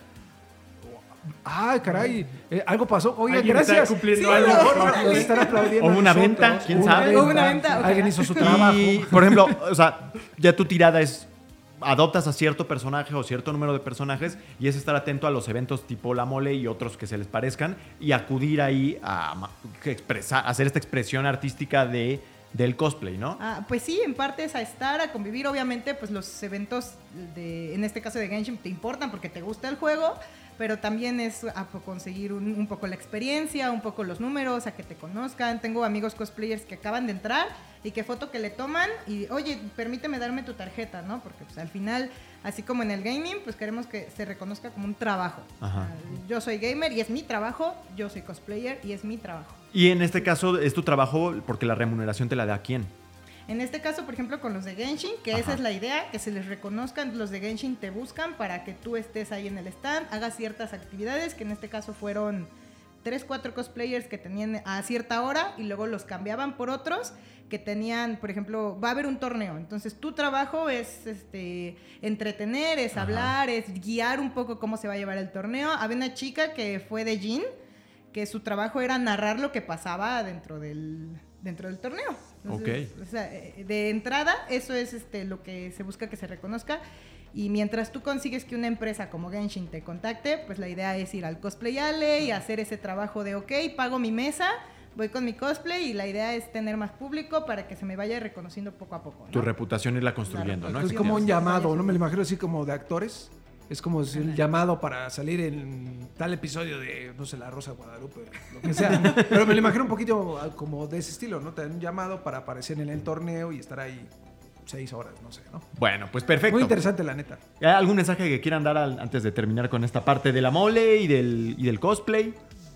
Ah, pues eh, creo que tanto para cosplay como para Artist Alley, porque pues en un momento también fui artista, es que se le apoya al talento Es. mexicano, que yo sé que hay eh, es- ese, pequeño disgusto con que, ay, es que es muy caro, es que la mole es muy caro. Bueno, vas a, pagar lo que, obviamente, lo que obtienes, ¿no? Es de entrada una experiencia increíble. Eh, vas a apoyar a los artistas, a comprarle uno que otro sticker, a ver a los cosplayers. Y si no vas por una mercancía porque, ok, se me acabó en la entrada, bueno, por lo menos vas a, contribuir con, con eso a los dos, ahora sí que a las dos ramas, ¿no? Perfecto. Sí, justo también eh, la parte más importante para mí de la mole es este, esta onda de los artistas. Porque ahí encuentras un montón de talento, mi Rory. Pero, y joyas, ¿eh? La verdad es, hay gente muy creativa. Que dices, el, el de la- la- las ranas. Había un letrero que decía, "Shh, están en una cita. Y eran dos, dos sapos, así como besándose. Pero eh, toda la temática de, de es- Estas esa artista artistas. eran de, de ranas, de sapos. Órale. Entonces estaba interesante cómo, pues sí, lo agarraba con cariño su tema, ¿no? Y, y siempre hay que estar bien pendientes. Yo la verdad me traje un montón de stickers. Un carnal, yo pasé por ahí, me dice, carnal, me encanta lo que hacen en 3D Juegos. Me regaló un print. Un, un- un print me lo regaló, este Mastodon, saludos a Mastodon, y me lo firmó. O sea, sentí muy padre. Y es muy lindo que la neta también tú le, yo llegaba y le decía, güey, está poca madre tu trabajo, carnal. O amiga, la neta, te super rifas, te, te compro esto, muchas gracias. O sea, la gente también siente que pues, el amor del- de otra banda, ¿no? De sus fans, ¿no? Por así decir. Y pues obviamente pasar a la sección de cosplays. Porque ahí también, aunque por ejemplo a mí me da mucha ver- como vergüenza, mucha pena pasar por ahí como pedir una foto o algo así, o incluso tomar, levantar imagen, siempre me ha dado penita, pero tienes razón, Diana, sí ayudas a que pues crezca esto, ¿no? Y Que los conozcan, ¿no? que los conozcan, si son nuevos o nuevas, este, pues que revienten y puedan llegar muy lejos y que después los, les llamen en CD Projekt Red, como a mi amiga Nadia Sónica, para que vayan a hacer cosplay allá a Polonia. Efectivamente. ¿Eh? ¿Viste? Es la idea. Bueno, es como ¿cuándo si lo hubiera hecho antes. ¿Cuándo es el siguiente La Mole? En noviembre, si no me equivoco, debe ser a fina- más bien a finales de octubre, principios de noviembre, es el- la segunda edición de la mole de 2023, que es con temática de Halloween. Y seguramente regresan el año que viene, también en primavera, pues con su mole tradicional. ¿no? Sí, la, la normal. El mole, Con el mole- mole con normal. ajonjolí. Perfecto. Pues ahí está la mole. Muy padre hablar de algo que es un poquito, no tanto juegos y eso, sino de todo lo que es cultura geek y de, y de eventos, ¿no? Entonces, bueno, pues continuamos. Eh, no sé. Vamos a hablar de Redfall. De Redfall, efectivamente. Así que con la magia de la edición. Traemos a Juanen de regreso. Bueno, pues retomamos. Ya tenemos de nuevo aquí al buen Juanemcito. Con, Con su la magia de la edición. Exacto, con la magia de la edición. Y regresó Pucci. este, mm, vamos a platicar acerca un poco de Redfall. Exactamente, de Redfall, que el buen Vico se puso un poco el chaleco de Juanemcito y se puso a viajar por el mundo para irlo a ver. Sí, me puse su sombrero viajero y... El Ibi. el Eevee viajero, güey. Y agarré un Lapras para hacer el surf. Y ya llegué Wow, qué a San. Francisco, ¿viste? Sí, sí, me acuerdo de algunas cosas. Llegué a San Francisco, carnal. Estuvimos jugando Redfall ahí este, en el Xbox Loft. Eh, y- Todavía sigue siendo este como almacén que Sí, tiene. es este, Cerca está- del estadio, ¿no? eh, mm, sí, está cerquita, Ah. donde hay más vagos. Perdón, pues es que hay, hay un temilla ahí. Mucha gente así. Los vagos ahí en San Francisco. Pero bueno, no fuimos a ver eso, fuimos a ver Redfall. y Bueno, a ver vampiros más bien. los vampir, los vampiros, Los vampiros, efectivamente. Y vaya que es una experiencia grata. Yo tengo mucha esperanza, mucha fe. Me regresé muy contento de lo que jugamos. Les cuento rápidamente. Estuvimos jugando una misión eh, en solitario. Que ahí tache guarache, porque lo padre era el cooperativo. Yo Por creo que es lo que llama mucho la atención. Todavía no estaba listo, pero sí nos dijeron que nos dijeron, y cito, it's a blast. Así nos dijeron. Ojalá. Ojalá. Que quiere decir que va a estar súper chido. Me lo imagino así de, nos dijeron que era una porquería. Jamás. No, pero pues Jamás va a pasar, está bien, pobres. pero está bien. No, me dijeron, it's a blast. Ok. Así dije, ok. Y sí se ve. O sea, en los trailers parece que es De hecho, divertido. la primera imagen que teníamos de Redfall era esa, de que era un juego eh, completamente enfocado en multijugador, pero también tiene valor que tú, que, que tú hayas probado. El solitario. Qué tan divertido es en solitario, De porque hecho, sí. muchos también, pues a lo mejor queremos experimentarlo de esa manera, ¿no? Y la En neta, solitario, es- está bien. La, verdad es que la realidad es- está bien. O sea, no, no la pasé mal. De hecho, creo que es muy divertido y es muy diferente a jugar eh, con el clásico Zombies, ¿no? Que es este como en este tipo de juegos, que es un, un juego de disparos en primera persona con temática de horror. Y es este. ver, el zombie, podemos poner, pon- eh, empezar a poner ahí algunos cimientos. ¿Es un mundo abierto o cómo es? Es un mundo abierto. Redfall es una isla, es, es el nombre del lugar, que está aislada por este, esta invasión, invasión vampírica, que se desencadena por la codicia de una compañía que está buscando, ¿qué crees? La fórmula de la inmortalidad. En la ¿Cuándo se ha visto eso? Carambolas. Carambolas. Nunca. Nosotros estuvimos jugando una misión, como haz de cuenta, unos tres, una- la mitad, un poquito más de la mitad del juego. Este, ¿Cuánto, pues, ¿Te dijeron por ahí cuánto va a durar la campaña no, single player? no, no, no comentaron. Eh, y pues tengo como mucha inquietud o mucha, mucho interés por saber más de la historia. Porque evidentemente el hilo ya, ya, ya lo agarramos un poquito largo, ¿no? Ya lo agarramos desde el principio. Entonces quiero saber más sobre esta compañía y luego qué, y la sangre qué, y por qué son vampiros y no, este, no sé, chupacabras o otra cosa, ¿no? Es- es- me llama mucho la atención. ¿Y la hay, y hay otras cosas además de vampiros? Hay vampiros, vampiros especiales, que son este, pues, vampiros más poderosos. Los jefes, que son los dioses vampiros, que ahí The Hollow Man es como el que orquesta toda esta onda de que los experimentos, y se llama The Hollow Man. Hay otros tres que no recuerdo el nombre, pero son como los dioses vampiros que provocan este aislamiento, congelan el mar, Juanem, y esconden el sol. Esconden el sol en un eclipse perpetuo, hermano. Para que no se... O se sea, toda la gente en la isla ahí, ahí, ah, aislada. Y en el resto del mundo es como, güey, ¿por qué hay un eclipse perpetuo? Pues, ¿Quién sabe, Sabe, cabrón? sabe, pero no podemos ingresar porque es una isla y ¿qué crees, carnal? Está congelado el mar. Y ya Entonces, nadie no- puede no puede entrar O sea, ya nadie. ni, ni No. con patines, Ni la puedes ir, Guardia. Nacional, carnal. No, bueno. Pero Eh, bueno. ¿Y jugarlo cómo se siente? O sea, mi primer referente cuando pienso en un, en un FPS de mundo abierto, pues es Far Cry, por ejemplo, ¿no? Pero aquí, ¿cómo es cuando Pues- juegas solo? A mí me pareció muy suave. O sea, los controles. ahí te va, ahí te va. Eh, Es que tienes que echarle ganas. No, es que también dije, bueno, ¿cómo es suave, no? Far Cry no es suave. No es suave. Ah, bueno. No es suave. No, o sea, en el sentido de eh, lo- mover al personaje, controlar las armas, disparar, se siente muy bien. De hecho, disparar es, es muy eh, gratificante, sobre todo por el, el tipo de armas que tienes. Que hay una que ah, dispara estacas. Papi. Pero digamos, haz de cuenta, tienes tu mundo, güey, y en el mundo hay, no sé, retenes de vampiros, güey, o fuertes Lo que te con puedes, lo que te o- puedes encontrar son nidos. Nidos y también están los cultistas, retomando la pregunta de Juanem, que son, es, ya sabes que siempre hay loquitos y dice, los vampiros son los nuevos dioses, entonces se hace un culto a los vampiros y estos cuates vienen armados, tienen como escudos. O sea, les ayudan, ¿no? les Son ayudan, aliados. los, los alaban, vamos a decirlo. Y esos cuates están ahí como, sí, adorándolos, el- tirados por el- todo el mundo, ¿no? Junto con los vampiros que están patrullando, de pronto te están viendo así en una esquina y tú vas bien contento y nada más escuchas como... Ay, Pero, o sea, sí, sí suceden muchas cosas dentro del mundo de Redfall. No está completamente barreno. Ok.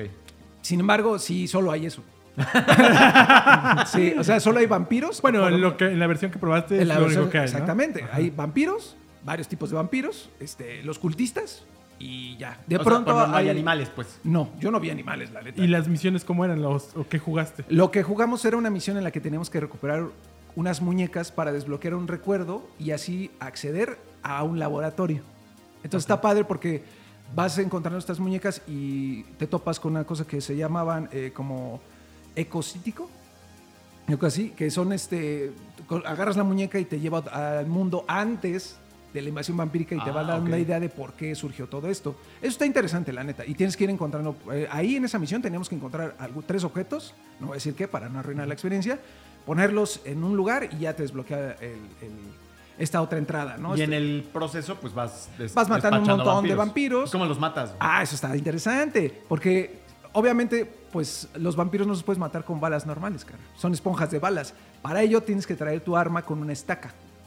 Y pues sí, se las clavas en el corazón y ya se queman. O sea, es aturdir y luego Sí, rematar. les bajas como toda las- la vida, que tienen ahí su, su medidor y te van diciendo con números cuánto le vas haciendo de daño, lo cual está padre. ¿Y ese daño se lo haces también con la estaca o.? No, no, puras balas y ya que Ah, está ok. casi, ¡ay! lo ejecutas con la estaca. Ok, entonces Los sí puedes, les dañan las balas. güey. Sí, pero no lo puedes matar a puros Ok, balas. claro.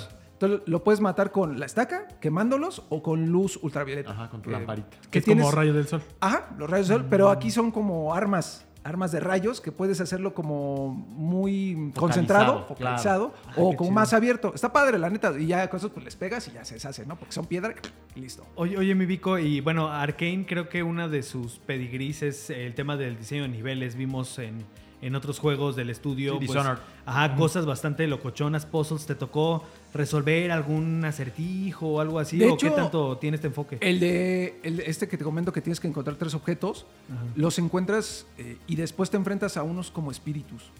Y están distribuidos en una mansión. Entonces tienes que ir explorando la mansión. Obviamente en la mansión hay vampiros. Y si te. Sí, medio te asustan, la neta. O sea, porque está bien oscuro, tienes que traer tu linterna e ir explorando. No fue difícil. Siento que no, no fue así como de, uy, me tardé un buen. La neta fue rápido. De hecho, creo que lo que seguía después de eso, que era poner tres cráneos de vampiros en un altar para acceder, eso sí estuvo un poquito más eh, desafiante. Y bueno, ahí terminó la sesión, ya no alcanzamos a completar la misión. Pero no, no sentí que fuera mm, precisamente algo complicado, muy complejo que te pusiera a sudar y dijeras, ay, no puedo con esto. También recuperamos una máquina de palomitas para los, la gente que es normal, que no alaban a los vampiros, querían palomitas y dije, bueno, pues palomitas, cabrón. Y eso tampoco fue difícil en sí, la neta. O sea, está muy bien hecho el mundo, pero es- no es como, no siento que sea un desafío complejísimo. La Pero supongo. está divertido. Quiero divertido. suponer, no sé si les dijeron, de que cuando juegas con amigos, pues va a cambiar la dificultad, ¿no? En relación a cuánta gente esté jugando junta, Lo- ¿no? eh, Pues yo supondría que sí. No nos comentaron nada del, del modo multijugador. La neta sí, pues lo mantuvieron como muy en secreto porque además no pudimos preguntar, como abiertamente hacer preguntas a- ahí al No los dejaron hacer nada. No, pues es que no, dijeron, no, pues es que no, no hay, vienen a jugar y sí jugamos, ¿no? sí, se, neta. sí se ve que fue un evento como con mucho secretismo. ¿no? De entrada, el que, la- que faltara el multijugador, cuando es lo primero Sí, que sí. promocionaron, fue un poco raro. ¿no? Sí, Entonces, lo- sus motivos han de tener. Yo, yo me imagino, el build que estuvimos jugando, la neta sí tenía algunos problemas como de caídas de cuadros por segundo, medio así que dices, ay Dios, esto sí, ay, sí se cayó como a 15, carnal, qué tranza, ¿no? Y estamos jugando en También parecía que no era como la versión más reciente. Sí, ¿no? no, seguramente tienen y se va a arreglar. O sea, yo estoy. Tengo Sí, fe seguro. en, en que entreguen una versión muy pulida. Que esta. que- o sea, que ya que está en el mercado, la gente no se enfrenta a estas caídas de cuadros por segundo que sí estaban así de chale. De pronto animaciones faltaban. Eh, nuevamente es un build En previo. desarrollo. Está en desarrollo. Y yo me di cuenta que, por ejemplo, cuando recuperas tu barra de salud, hay una animación. Porque, pues, ahora sí que vi el- el- la, la tele de al lado, ¿no? De, de los colegas. Dije, ah, mira, eso sí pasa, ¿no? Eh, entonces, yo creo que va a estar muy divertido. Eso sí, va a estar divertido. Esa era Yo mi me- pregunta. ¿Qué, qué tan interesante es jugarlo? Porque pareciera que es un juego más serio, pero por lo que comentas y la forma en que está estructurado el juego, también se ve como que no es tan en serio y es como que podrías, como que cae en el humor de Fortnite un poquito. Sí, se ¿no? parece un poquillo, la neta. O sea, sí, de pronto estás, este... Vas paseando por el mundo y te encuentras unos cultistas y uno dice, ah, si empiezan a hablar entre ellos pura tontería, y de, "Ah, déjame revisar esto que está acá. Y se voltea. Entonces dices... o sea, lo mata- pero resulta cómico, ¿no? Ajá. Es como tan bobo, Sí, quizás. sí, sí, no es un juego sobrio, digamos. Exacto, No es Diablo. No es realista. No es The Order, porque me suena a The Order, el de PlayStation, que sí era Ah, mucho, muy serio, ¿no? Hombre lobos y vampiros. No, no, no, es, es completamente como muy de cotorreo. O sea, de hecho hasta las armas, de- vaya, la, que te digo que, que es este, que dispara estacas, se ve toscota y se ve, quisiera yo tener una solo para pues, dispararle a la pared. Me recuerdan incluso un poquito por como lo platicas a las de Ratchet and Clank, que siempre fueron este un armamento muy variado y bastante exagerado, ¿no? Eh, Sí, de pronto si ves un rifle, por ejemplo, una de las, cada personaje, cada cazador, que son cuatro, van a llegar más después del lanzamiento, por cierto, eh, tiene una habilidad. Tienen como clases, entonces. y una historia, una historia previa.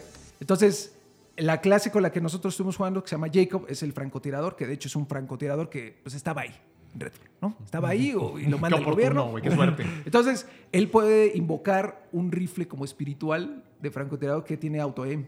Entonces, pa, pa, pa, pa, pa, pa, y ya acabaste con todo. Está divertido, la neta, pero sí es totalmente real, ¿no? Y que fueron afectados también por los poderes vampíricos. o sea, es, eh, no se lo toma serio, pero está Me bien. o afectaron sea, los poderes vampíricos, pero no me volví vampiro, güey. Me Tengo un pitote ahora, güey, una de... Así me afectó a mí, Sí, cabrón. Es que eso pasa. Pero no soy vampiro, Pasa, güey. Esto nunca se mencionó en Drácula. Por ejemplo, una de, la- de las cazadoras eh, se puede invocar a quién crees, carnal. Al santo, güey. a su novio. Y su novio es vampiro, papi. Entonces Ah, el novio mata a, pues, a Otros vampiros. Exacto. Es como se pone ahí perro, ¿no? Está divertido. Y la que es como latina invoca a un robotcito que se llama Bribón. Y el bribón anda, es como un perrito y le disparan todos, y- pero te da la oportunidad de pues, flanquear y salir del O sea, embrollo. como lo avientas como de distracción. Ajá. O sea, pero digamos, es la misma lógica de que les afectó de esa manera. Sí, sí, o sea, todos tienen esta afección como de los vampiros, medio... Lo Oye, que y- sucedió los afectó de ¿Y otra la forma. progresión cómo funciona, güey? Ah, pues vas desbloqueando tu árbol de habilidades, mientras más, obviamente, más misiones cumplas, más este, suministros vayas recogiendo. Las armas son por rarezas, por niveles, también es importante. Si quieres matar un vampiro especial, pues te va a dar un arma de mayor rareza, que están por colores y por niveles, ¿no? Ah, Entonces, eso es importante también. Y puedes seguir desbloqueando comprando habilidades, ¿no? Mejorando tu árbol, que es bastante amplio. La neta, yo creo que vamos a tardar bastante en llenarlo. Y está padre, o sea, Y el chiste es que cada, cada cazador se complemente con los poderes que tiene el otro. ¿no? Exactamente, en el modo multijugador. Yo supongo que en Sí, el modo claro. multijugador. Si vas solo, la neta, lo haces muy, puedes, sin problema, puedes ir surcando todos No los puedes vampiros. como que cambiar entre los personajes porque a lo mejor para un área necesitas otro o algo así. Creo que sí, pero la neta es que yo me fui como gorda por La neta, yo me No, es que, es que yo agarré Jacob y yo me sentí muy cómodo porque también trae un cuervo y puedes localizar este, Ah. a los enemigos. Entonces, Ah, un cuervo que funciona como el dron en Assassin's Creed. o sea, lo echas, es un cuervo como igual psicoquinético. Y lo echas y localizas a los enemigos. Y eso te ayuda mucho, por ejemplo, para los acertijos. El- en la, esta casa yo decía, chale, ¿y ahora dónde voy? Ah, pues mi cuervito. Ah, aquí está ese güey. Vámonos, ¿no? Rápido. Eh, los eh, colegas sí estuvieron jugando con otros personajes y comentan que estaban igual divertidos. Creo que, por ejemplo, desplazarse con Jacob alrededor del mundo es un poco lento. Sí corren y no se cansan, eso está padre. Pero sí de pronto podría ser tantillo lento y decir, chale, está muy lejos. cabrón". Debería haber Pero un supongo que ahí carrito. también tendría que Ah, haber Un carrito espectral, güey, que le cuatro afectó así ¿no? el, el a los carros y los dieron vida, cabrón. Un carro Es que así volador es, vampírico, Así es, ¿no? cabrón. yo no tengo la culpa, cabrón. pero es muy divertido, la neta. Es que más, puedes intercambiar las armas eh, eh, poniendo pausa y dices, ahora quiero la escopeta y pum, sin mayor problema. Eh, siempre y cuando, pues, obviamente, tengas, ¿no? El- el Tienes armamento, este armamento, equipamiento, así, Tienes nada más, este, traes unos viales de sangre, que esos te dan como a un, un perk. Ajá. Y ya puedes ponerle skins a los personajes. De hecho, desbloqueamos uno de bombero para Jacob. Bombero sexy. Eso es lo que pensé, güey. Y las armas creo que también las puedes customizar así, pero nada más como de pinturita. O sea, realmente el nivel y si es de rareza azul, como Fortnite, muy a la Fortnite, te permite hacer 20% más de daño cuando tal. Igual te puedes recuperar tu, tu sangre, usar tus habilidades que son muy variadas. Este, y un elemento que me gustó mucho, que sí me pareció interesante, es que mientras más progreses eh, en la misión general del juego y más vampiros, asesinos y cultistas, el Hollow Man, que te está viendo porque es Dios, y te echa un carnal que se llama The Rook, que es un vampiro de élite. Y ese carnal tiene un medidor y tú lo vas viendo con cada misión que, que cumplas o cada tiempo vas viendo como te van a echar ese man y ese está poderoso. Se puede matar, lo puedes matar, pero sí supone un reto y como que te oye, ahí viene ese, ese man. El coco, Ahí- güey. Ahí viene el coco, ajá. Y está padre, o sea, es un concepto, sí, de, full de vampiros, pero yo creo que tiene muy buenas posibilidades de ser un juego divertido. Muy divertido. El audio está... En cierta forma, increíble. ¿sentiste que adopta algo de la fórmula de estructura o de, de Left 4 Dead? Que al final es como un poco el abuelo de este tipo de juegos cooperativos. Que al final tú lo jugaste solo, pero, se, pero digo, se, se ve que lo importante va a ser jugarlo con otros, ¿no? Pues... mm, no... O sea, creo que sí. Porque ves que tenías tanda de, ay, es que pasas por ciertos lugares y Sí. pasa algo diferente, eh, no sé, güey. Mm, Creo que sí adopta... O llegas a cierta final de una zona y te avientan a las oleadas de vampiros para... Pero yo, por ejemplo, no, morí una vez, pero fue cuando iniciamos la, la partida. De chino, no, sé, no supe cómo funciona esto bien, la neta, pero Si se aprieta Start, güey. acá así como, mira que no. O sea, obviamente te vas adaptando a, a la movilidad de todo, ¿no? Pero no, no. Pues a lo mejor la estructura que son cuatro, cuatro cazadores, este. Pero por ejemplo, aquí la munición sí se te acaba, entonces tienes que ir reco- Ah, recogiendo municiones. Este, las puedes comprar con los suministros que encuentras, puedes recuperar todas tus municiones y puedes agarrar municiones para escopeta, para pistola, para un montón de armas que sí hay mucha variedad. Eso está padre, creo que la gente se va a acomodar muy bien. eh, no hay mayor tema. Pero sí, sí tiene a lo mejor un granito ahí de Left 4 Dead, pero como son vampiros, es otra temática. Ya. Es diferente totalmente. Da, da la oportunidad de hacer cosas mucho más locochonas. La neta, que de pronto sí se aparezca ahí una- un, un vampiro que es transparente y le tienes que bajar las balas y luego lo tienes que medio congelar. O sea, Ya. hay, hay, sí hay otra dinámica. Siento que para la gente que a lo mejor piensa que es como una copia. No creo que sea una copia y también las habilidades de cada personaje lo hacen totalmente diferente. Hay una que puede invocar la del...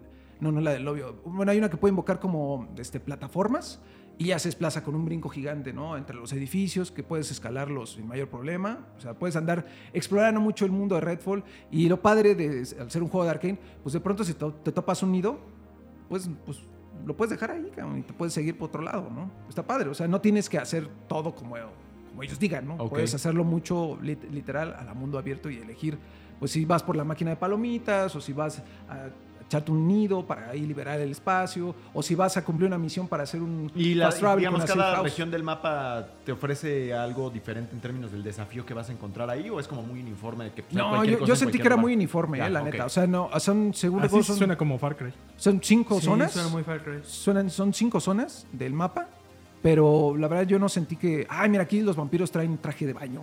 o sea, no, no sé, este, porque vas a la costa y ahí es cuando ves al mar y dices, ¡ay, qué bonito! ¿no? Que de hecho el diseño de arte a mí me pareció muy Gráficamente bonito. Sin embargo, sí peca de algunas cosas. Los NPCs están como bien planos, cabrón. O sea, son de esos que eh, me gustaría que me dieras palomitas. como que no. No muy expresivos. No son expresivos y eso pues, no están muy pulidos. Y sí contrasta mucho con otras cosas dentro del juego que dices, wow, esto está impresionante. Hasta los vampiros dices, órale, sí son de cliché que traen su, ya sabes, su, su, Su capa. capita y así. O sea, se parecen mucho a esos vampiros. Pero por el tono ¿no? humorístico, ¿no? O sea, creo que, creo que eso queda claro, Claro, ¿no? Que es un sí, juego es de humor. es de humor, de relajo. Entonces, para los que estén esperando así como seriedad total con Redfall, no.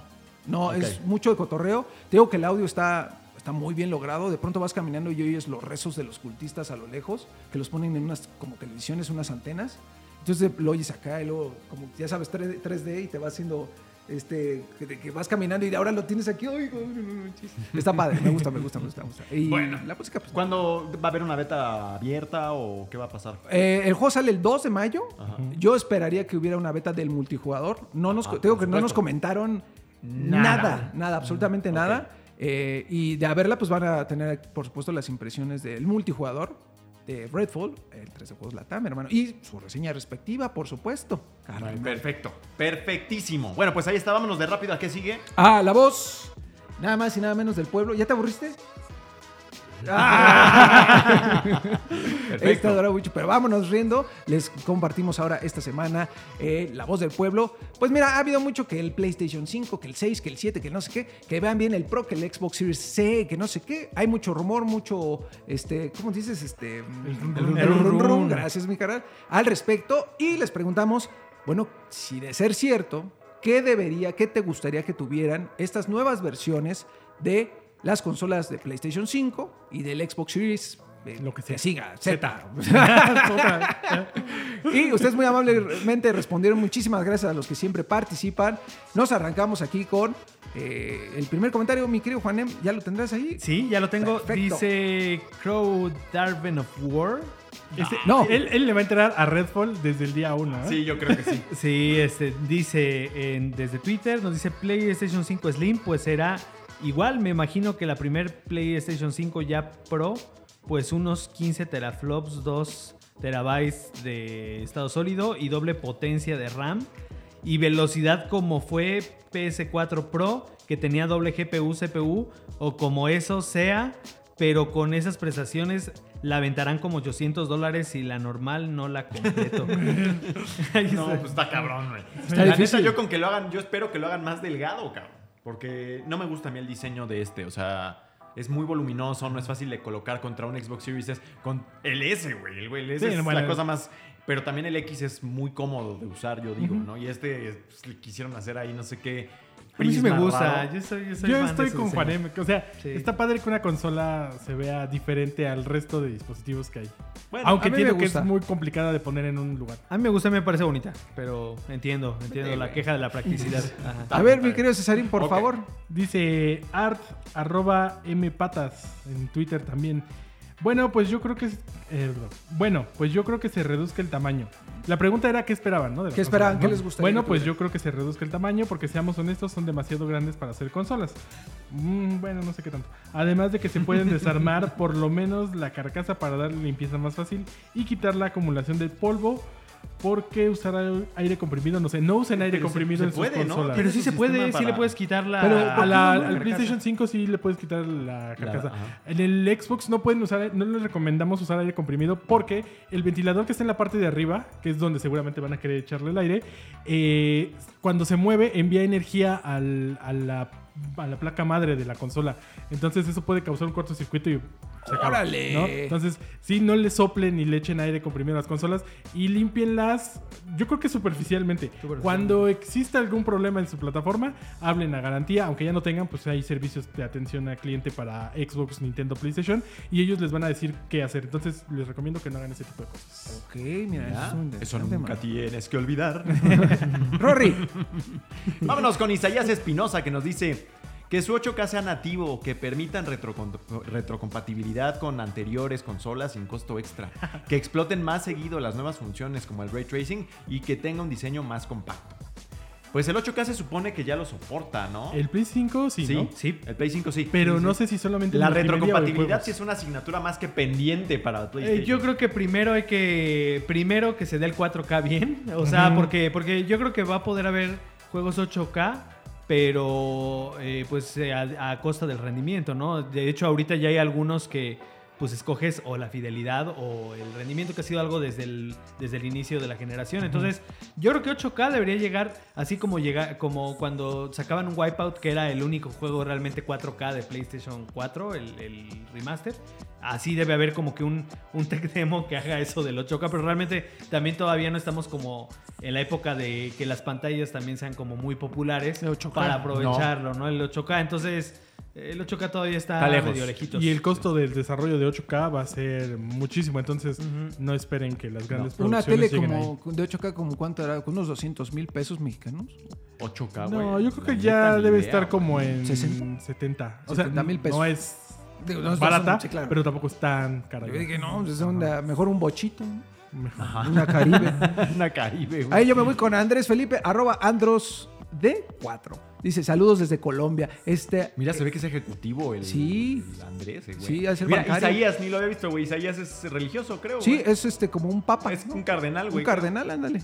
Dice, saludos desde Colombia. Esta es mi opinión para el PlayStation 5. Más almacenamiento, modo 120 cuadros por segundo, más ray tracing, slim, suscripción más sólida, paso más tiempo en el Series S que en el PlayStation 5, juegos que aprovechen mejor los controles. Eso sí, también, ¿no? Como que el tema de los gatillos y sobre todo la vibración es la que creo que no se ha aprovechado. El áptico tanto. estaba chido en, en teoría, pero... Los gatillos resistentes y todo ya son como un por default en casi todos los juegos, ¿no? O sea, de que los gatillos Sobre son- todo Pero no hemos sentido, por ejemplo, fácil. esa lluvia que sentimos en Astro. en Astro y en Gran Turismo, por Ajá. ejemplo. Sí, ¿no? Se ha este, permanecido un poco sin usar. Y el modo de 120 cuadros, pues ya lo tiene. Nada más que necesitas una tele que lo tolere, ¿no? Sí, Sí, quizá sí. ahí a lo mejor... Este, Pero que 120 dice que- con ray tracing creo que Es no- complicado, es no. complicado. Mucho, está pesado. Ajá. Pero yo creo que yo, yo creo que siendo realistas, si vemos un modelo Slim, no pensemos que va a mejorar o que va a ser más. O Si sea, no, La pregunta es Slim o Pro. Es No, que la pregunta era- para las nuevas consolas. Una nueva versión. Yo creo, yo Pro. creo que es más fácil ver un rediseño hacia compactar Sí. lo mismo que ya se tiene, pero yo no veo cambios. Y de lo que eh, hablan de una unidad de disco removible, lectora de disco. Que es lo que decía este Tom Henderson. O sea, Ajá, vas a poder comprar ajá. tu Play y puedes. Lo poner- que quiere Sony es hacer más barato el Play 5 para que se venda mejor y que sea completamente digital. Y si ya le quieres meter disco, es una Exacto. unidad externa. Lo Y- cual me parece raro. Está raro, ajá, y este y lo que sí el, el aumentar la capacidad, sí, definitivamente, Sí. aunque también algo que no debe perder en el caso de una nueva PlayStation es esta ranura de expansión con una memoria M2 porque es muy fácil. Yo este eh, pues yo creo que con, me- con unos 3500 pesos le puse el doble de, de capacidad. Son En- baratas. no es una que, que es de la velocidad como que recomendada, pero de todos modos me fijé que en Digital eh, Foundry, que son como algunos uno de los referentes en temas lo tecnológicos, dijeron, bueno, esta te va a servir, eh, no, a lo mejor no a la misma velocidad, pero sí es, es, es compatible. ¿no? Entonces, eh, revisen bien, pero creo que esto de poder seguir expandiendo de una manera accesible eh, de- debe de quedarse. Sí, sí, Pues sigue, efectivamente. síguete ahí, querido Juan, con Ruiz Jonathan, y a los amigos de Facebook, muchas gracias. Ruiz también. Jonathan desde Facebook dice que PlayStation 5 introduzca algo parecido al Quick Resume. Totalmente. Eso sí, Sí. totalmente. ¿eh? Y tal vez un modelo menos estorboso, aunque personalmente me gusta como luce. Es como una mezcla entre los Eh, de Toda los dos opinión. equipos, de los dos Ajá. equipos. Dice que, eh, ah, que un modelo menos estorboso que Xbox, más que mejoras a la consola, sean mejoras con los estudios y los juegos que vienen a futuro. Parece que este 2023 van bien, pero sí falta mucho para competir con un Spider-Man, Uncharted. o Sí, de Xbox, sí. Pero espérate ahorita que empiecen a sacar ya todo lo que compraron. Ahí viene la artillería. Ahí viene. Redfall. Exacto. Ahí viene Starfield. Exacto, güey. Eh, eh, Cesarín, por favor, con Raúl. Saludos, Raúl, que tú sí eres un constante. Raúl Val Rey. Y tiene un, un apellido ahí medio Abdullah. raro. Abdullah. Abdullah, a eso. Dice, me gustaría que fueran hechas de tal forma que pudieran realizar un fácil mantenimiento las consolas. Están hechas tan mal que ni siquiera puedes hacer tú mismo el cambio de pasta térmica Ay, sin que las consol- sin que las chingaderas le pase algo o se mueran en el proceso. sí Bueno, es que eso sí. es para tu PC de gaming que tú armaste. Sí, y es que aquí es lo que les decía hace rato. El- estas consolas no están hechas para que el usuario les meta mano, ¿no? Sí. Si ustedes lo quieren hacer, se- se- en primera pierden la garantía y en segundo lugar, pues van a pasar por un proceso complicado. Entonces, no es que estén mal hechos, es que se hicieron con, de forma en que tú no le metas mano. Claro. Y solamente Pues que lo quien hagan en compra el consola servicio, ¿no? busca eso. Que ¿no? hay un debate interesante ahí, eh, sobre todo en Ajá. Estados Unidos y sobre todo impulsado gracias a Apple Ajá, sobre el derecho de reparar, ¿no? De que muchos productos, y no, no solamente de, de Apple, sino en general como que la filosofía es compra, que se destruye y nos compras otro.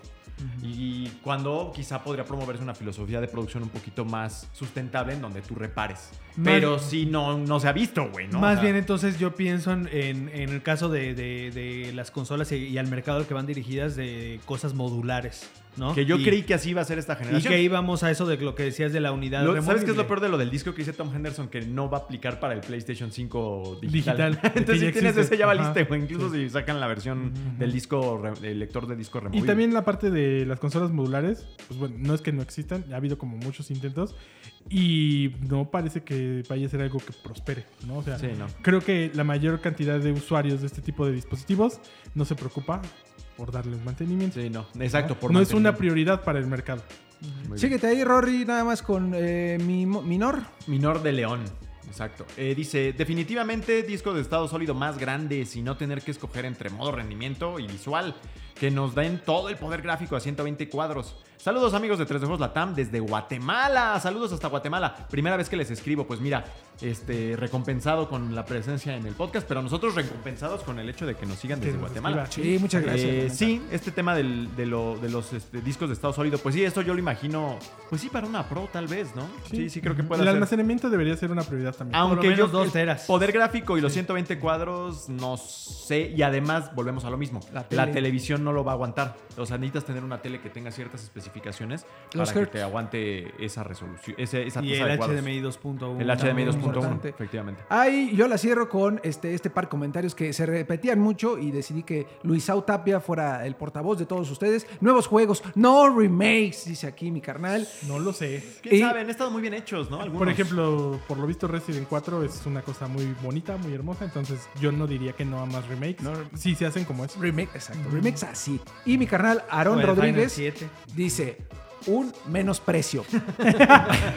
Que eso sí, Todos eso decían, sí lo veo. Más baratos, más baratos. Si es un ¿Subieron de Slim, precio? si es un Slim, yo sí veo una reducida en precio. Porque también, yo creo que, y, y al pensar en Slim, más que pensar en, eh, en que ya te dé los 120 cuadros al mismo tiempo que el Ray Tracing, más que pensar en algo más potente, yo sí veo en algo incluso menos potente. Yo sí veo que si, 2K. Un S. si sacan un. un Exactamente. S de PlayStation. ¿no? Exactamente, yo veo que si sacan un Slim, incluso una mordidita, pero que todavía sea compatible con las principales, con las principales características para no, para no, para que no sea un lastre, ¿no? A la generación.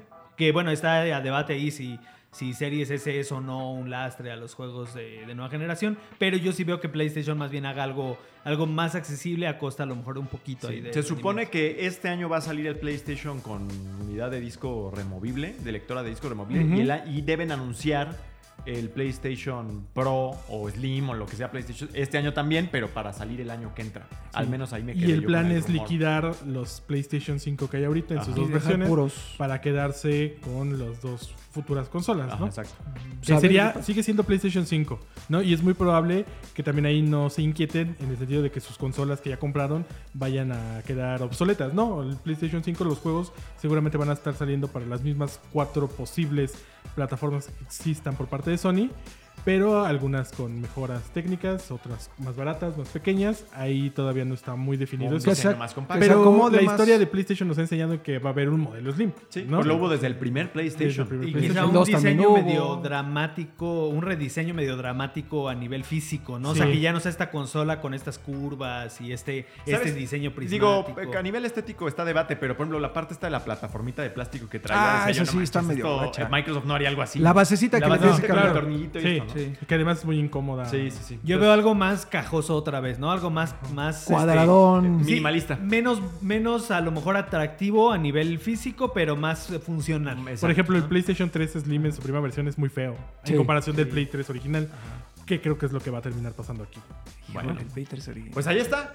Con eso llegamos al final. Ya nada más, Cesarito, fírmala. Sí, por pues favor. ya eh, llegamos al final de este Playground número 100 más 15. Eh, tenemos obviamente el previo de Redfall eh, en video y en el sitio web para que ahí le echen un ojo. Tenemos ya esta semana la reseña de Resident 4 Remake, también en video y en el sitio web para que también lo puedan revisar. Eh, vamos a tener previo de The The Finals, Finals, de The ¿no? Finals, un ajá. shooter bastante interesante que nos sorprendió a todos No, hace un par de semanas Increíble, increíble, increíble. que- va bastante bien. Vamos a tener también ahí próximamente lo que fue a ver Juanem a Francia. A Francia, Entonces, sí. no les podemos decir todavía qué es, Un pero muy pronto lo van a poder ver ahí en el sitio. y creo que es todo. Pues sí, el fin de semana se viene todo. Diablo para todos. Ah, sí, ya comienza la beta abierta de Viene Diablo. Diablo, este, pues, te- tenemos por ahí algunos, eh, he seguido como que Ah, dándole sí, soporte los- a VR con unas reseñitas, algunas han salido los fines de semana, hay un montón de contenido de PlayStation VR. Y también reseñamos por ahí una computadora, una laptop. Una Eh, laptop una Asus. laptop. Por si están buscando una laptop, pues échenle un vistazo. Así, tof. Top A15. Oh. Entonces, ahí échenle un ojo. También va a estar en video y en el sitio web. Y va a haber otras reseñas ahí que tenemos pendientes. También Muy acaba de salir la de Cereza Yo. Este, Ah, Ah, cierto. Cereza, claro. Bayonetta Origins. Sí. Origins, que Logrando el según- trabajo de la Alexa. Según el señor Enrique Segoviano, está bueno. está bueno. no, y en general la escucho, o, o sea, digo, ¿qué año para cosa Pues, tras cosa tras Ha cosa? sido un gran buena? inicio de año. Sí. Puro buen juego. Qué bueno, qué bueno. Ya. Pues bueno, con eso llegamos al final de Playground eh, 100 más 15. Muchas gracias a Dianita, dia- gracias a Alexito, que ya se habían aburrido. Este, Alexito están ya está cotorre- nos loco, están ¿eh? Cotorreando, güey. bueno, Dianita no, porque pues, pudo intervenir, pero el Alexito Sí. sí. se le hace ahí el, este, la pierna con, No con, sé, él con no se varices. quiso sentar, él no se con varices, sentar. tiene que usar go- goicoechea. Goicoechea. Bueno, eh, muchas gracias, Juanemcito. Gracias, Rodri. Cesarito, gracias como Gracias a ti, siempre Rodri. por tu liderazgo. este, y mi Vico.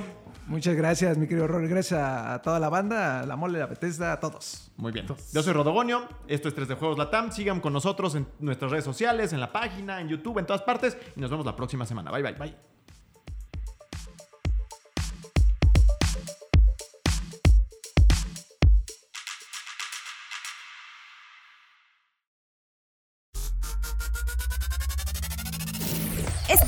Playground, el podcast oficial de 3D Juegos Latam. El mundo de los videojuegos llevado hasta tus oídos. Nos escuchamos la próxima ocasión. Mientras tanto, disfruta tus partidas y juega responsablemente. Playground es una producción original de Webedia Podcast.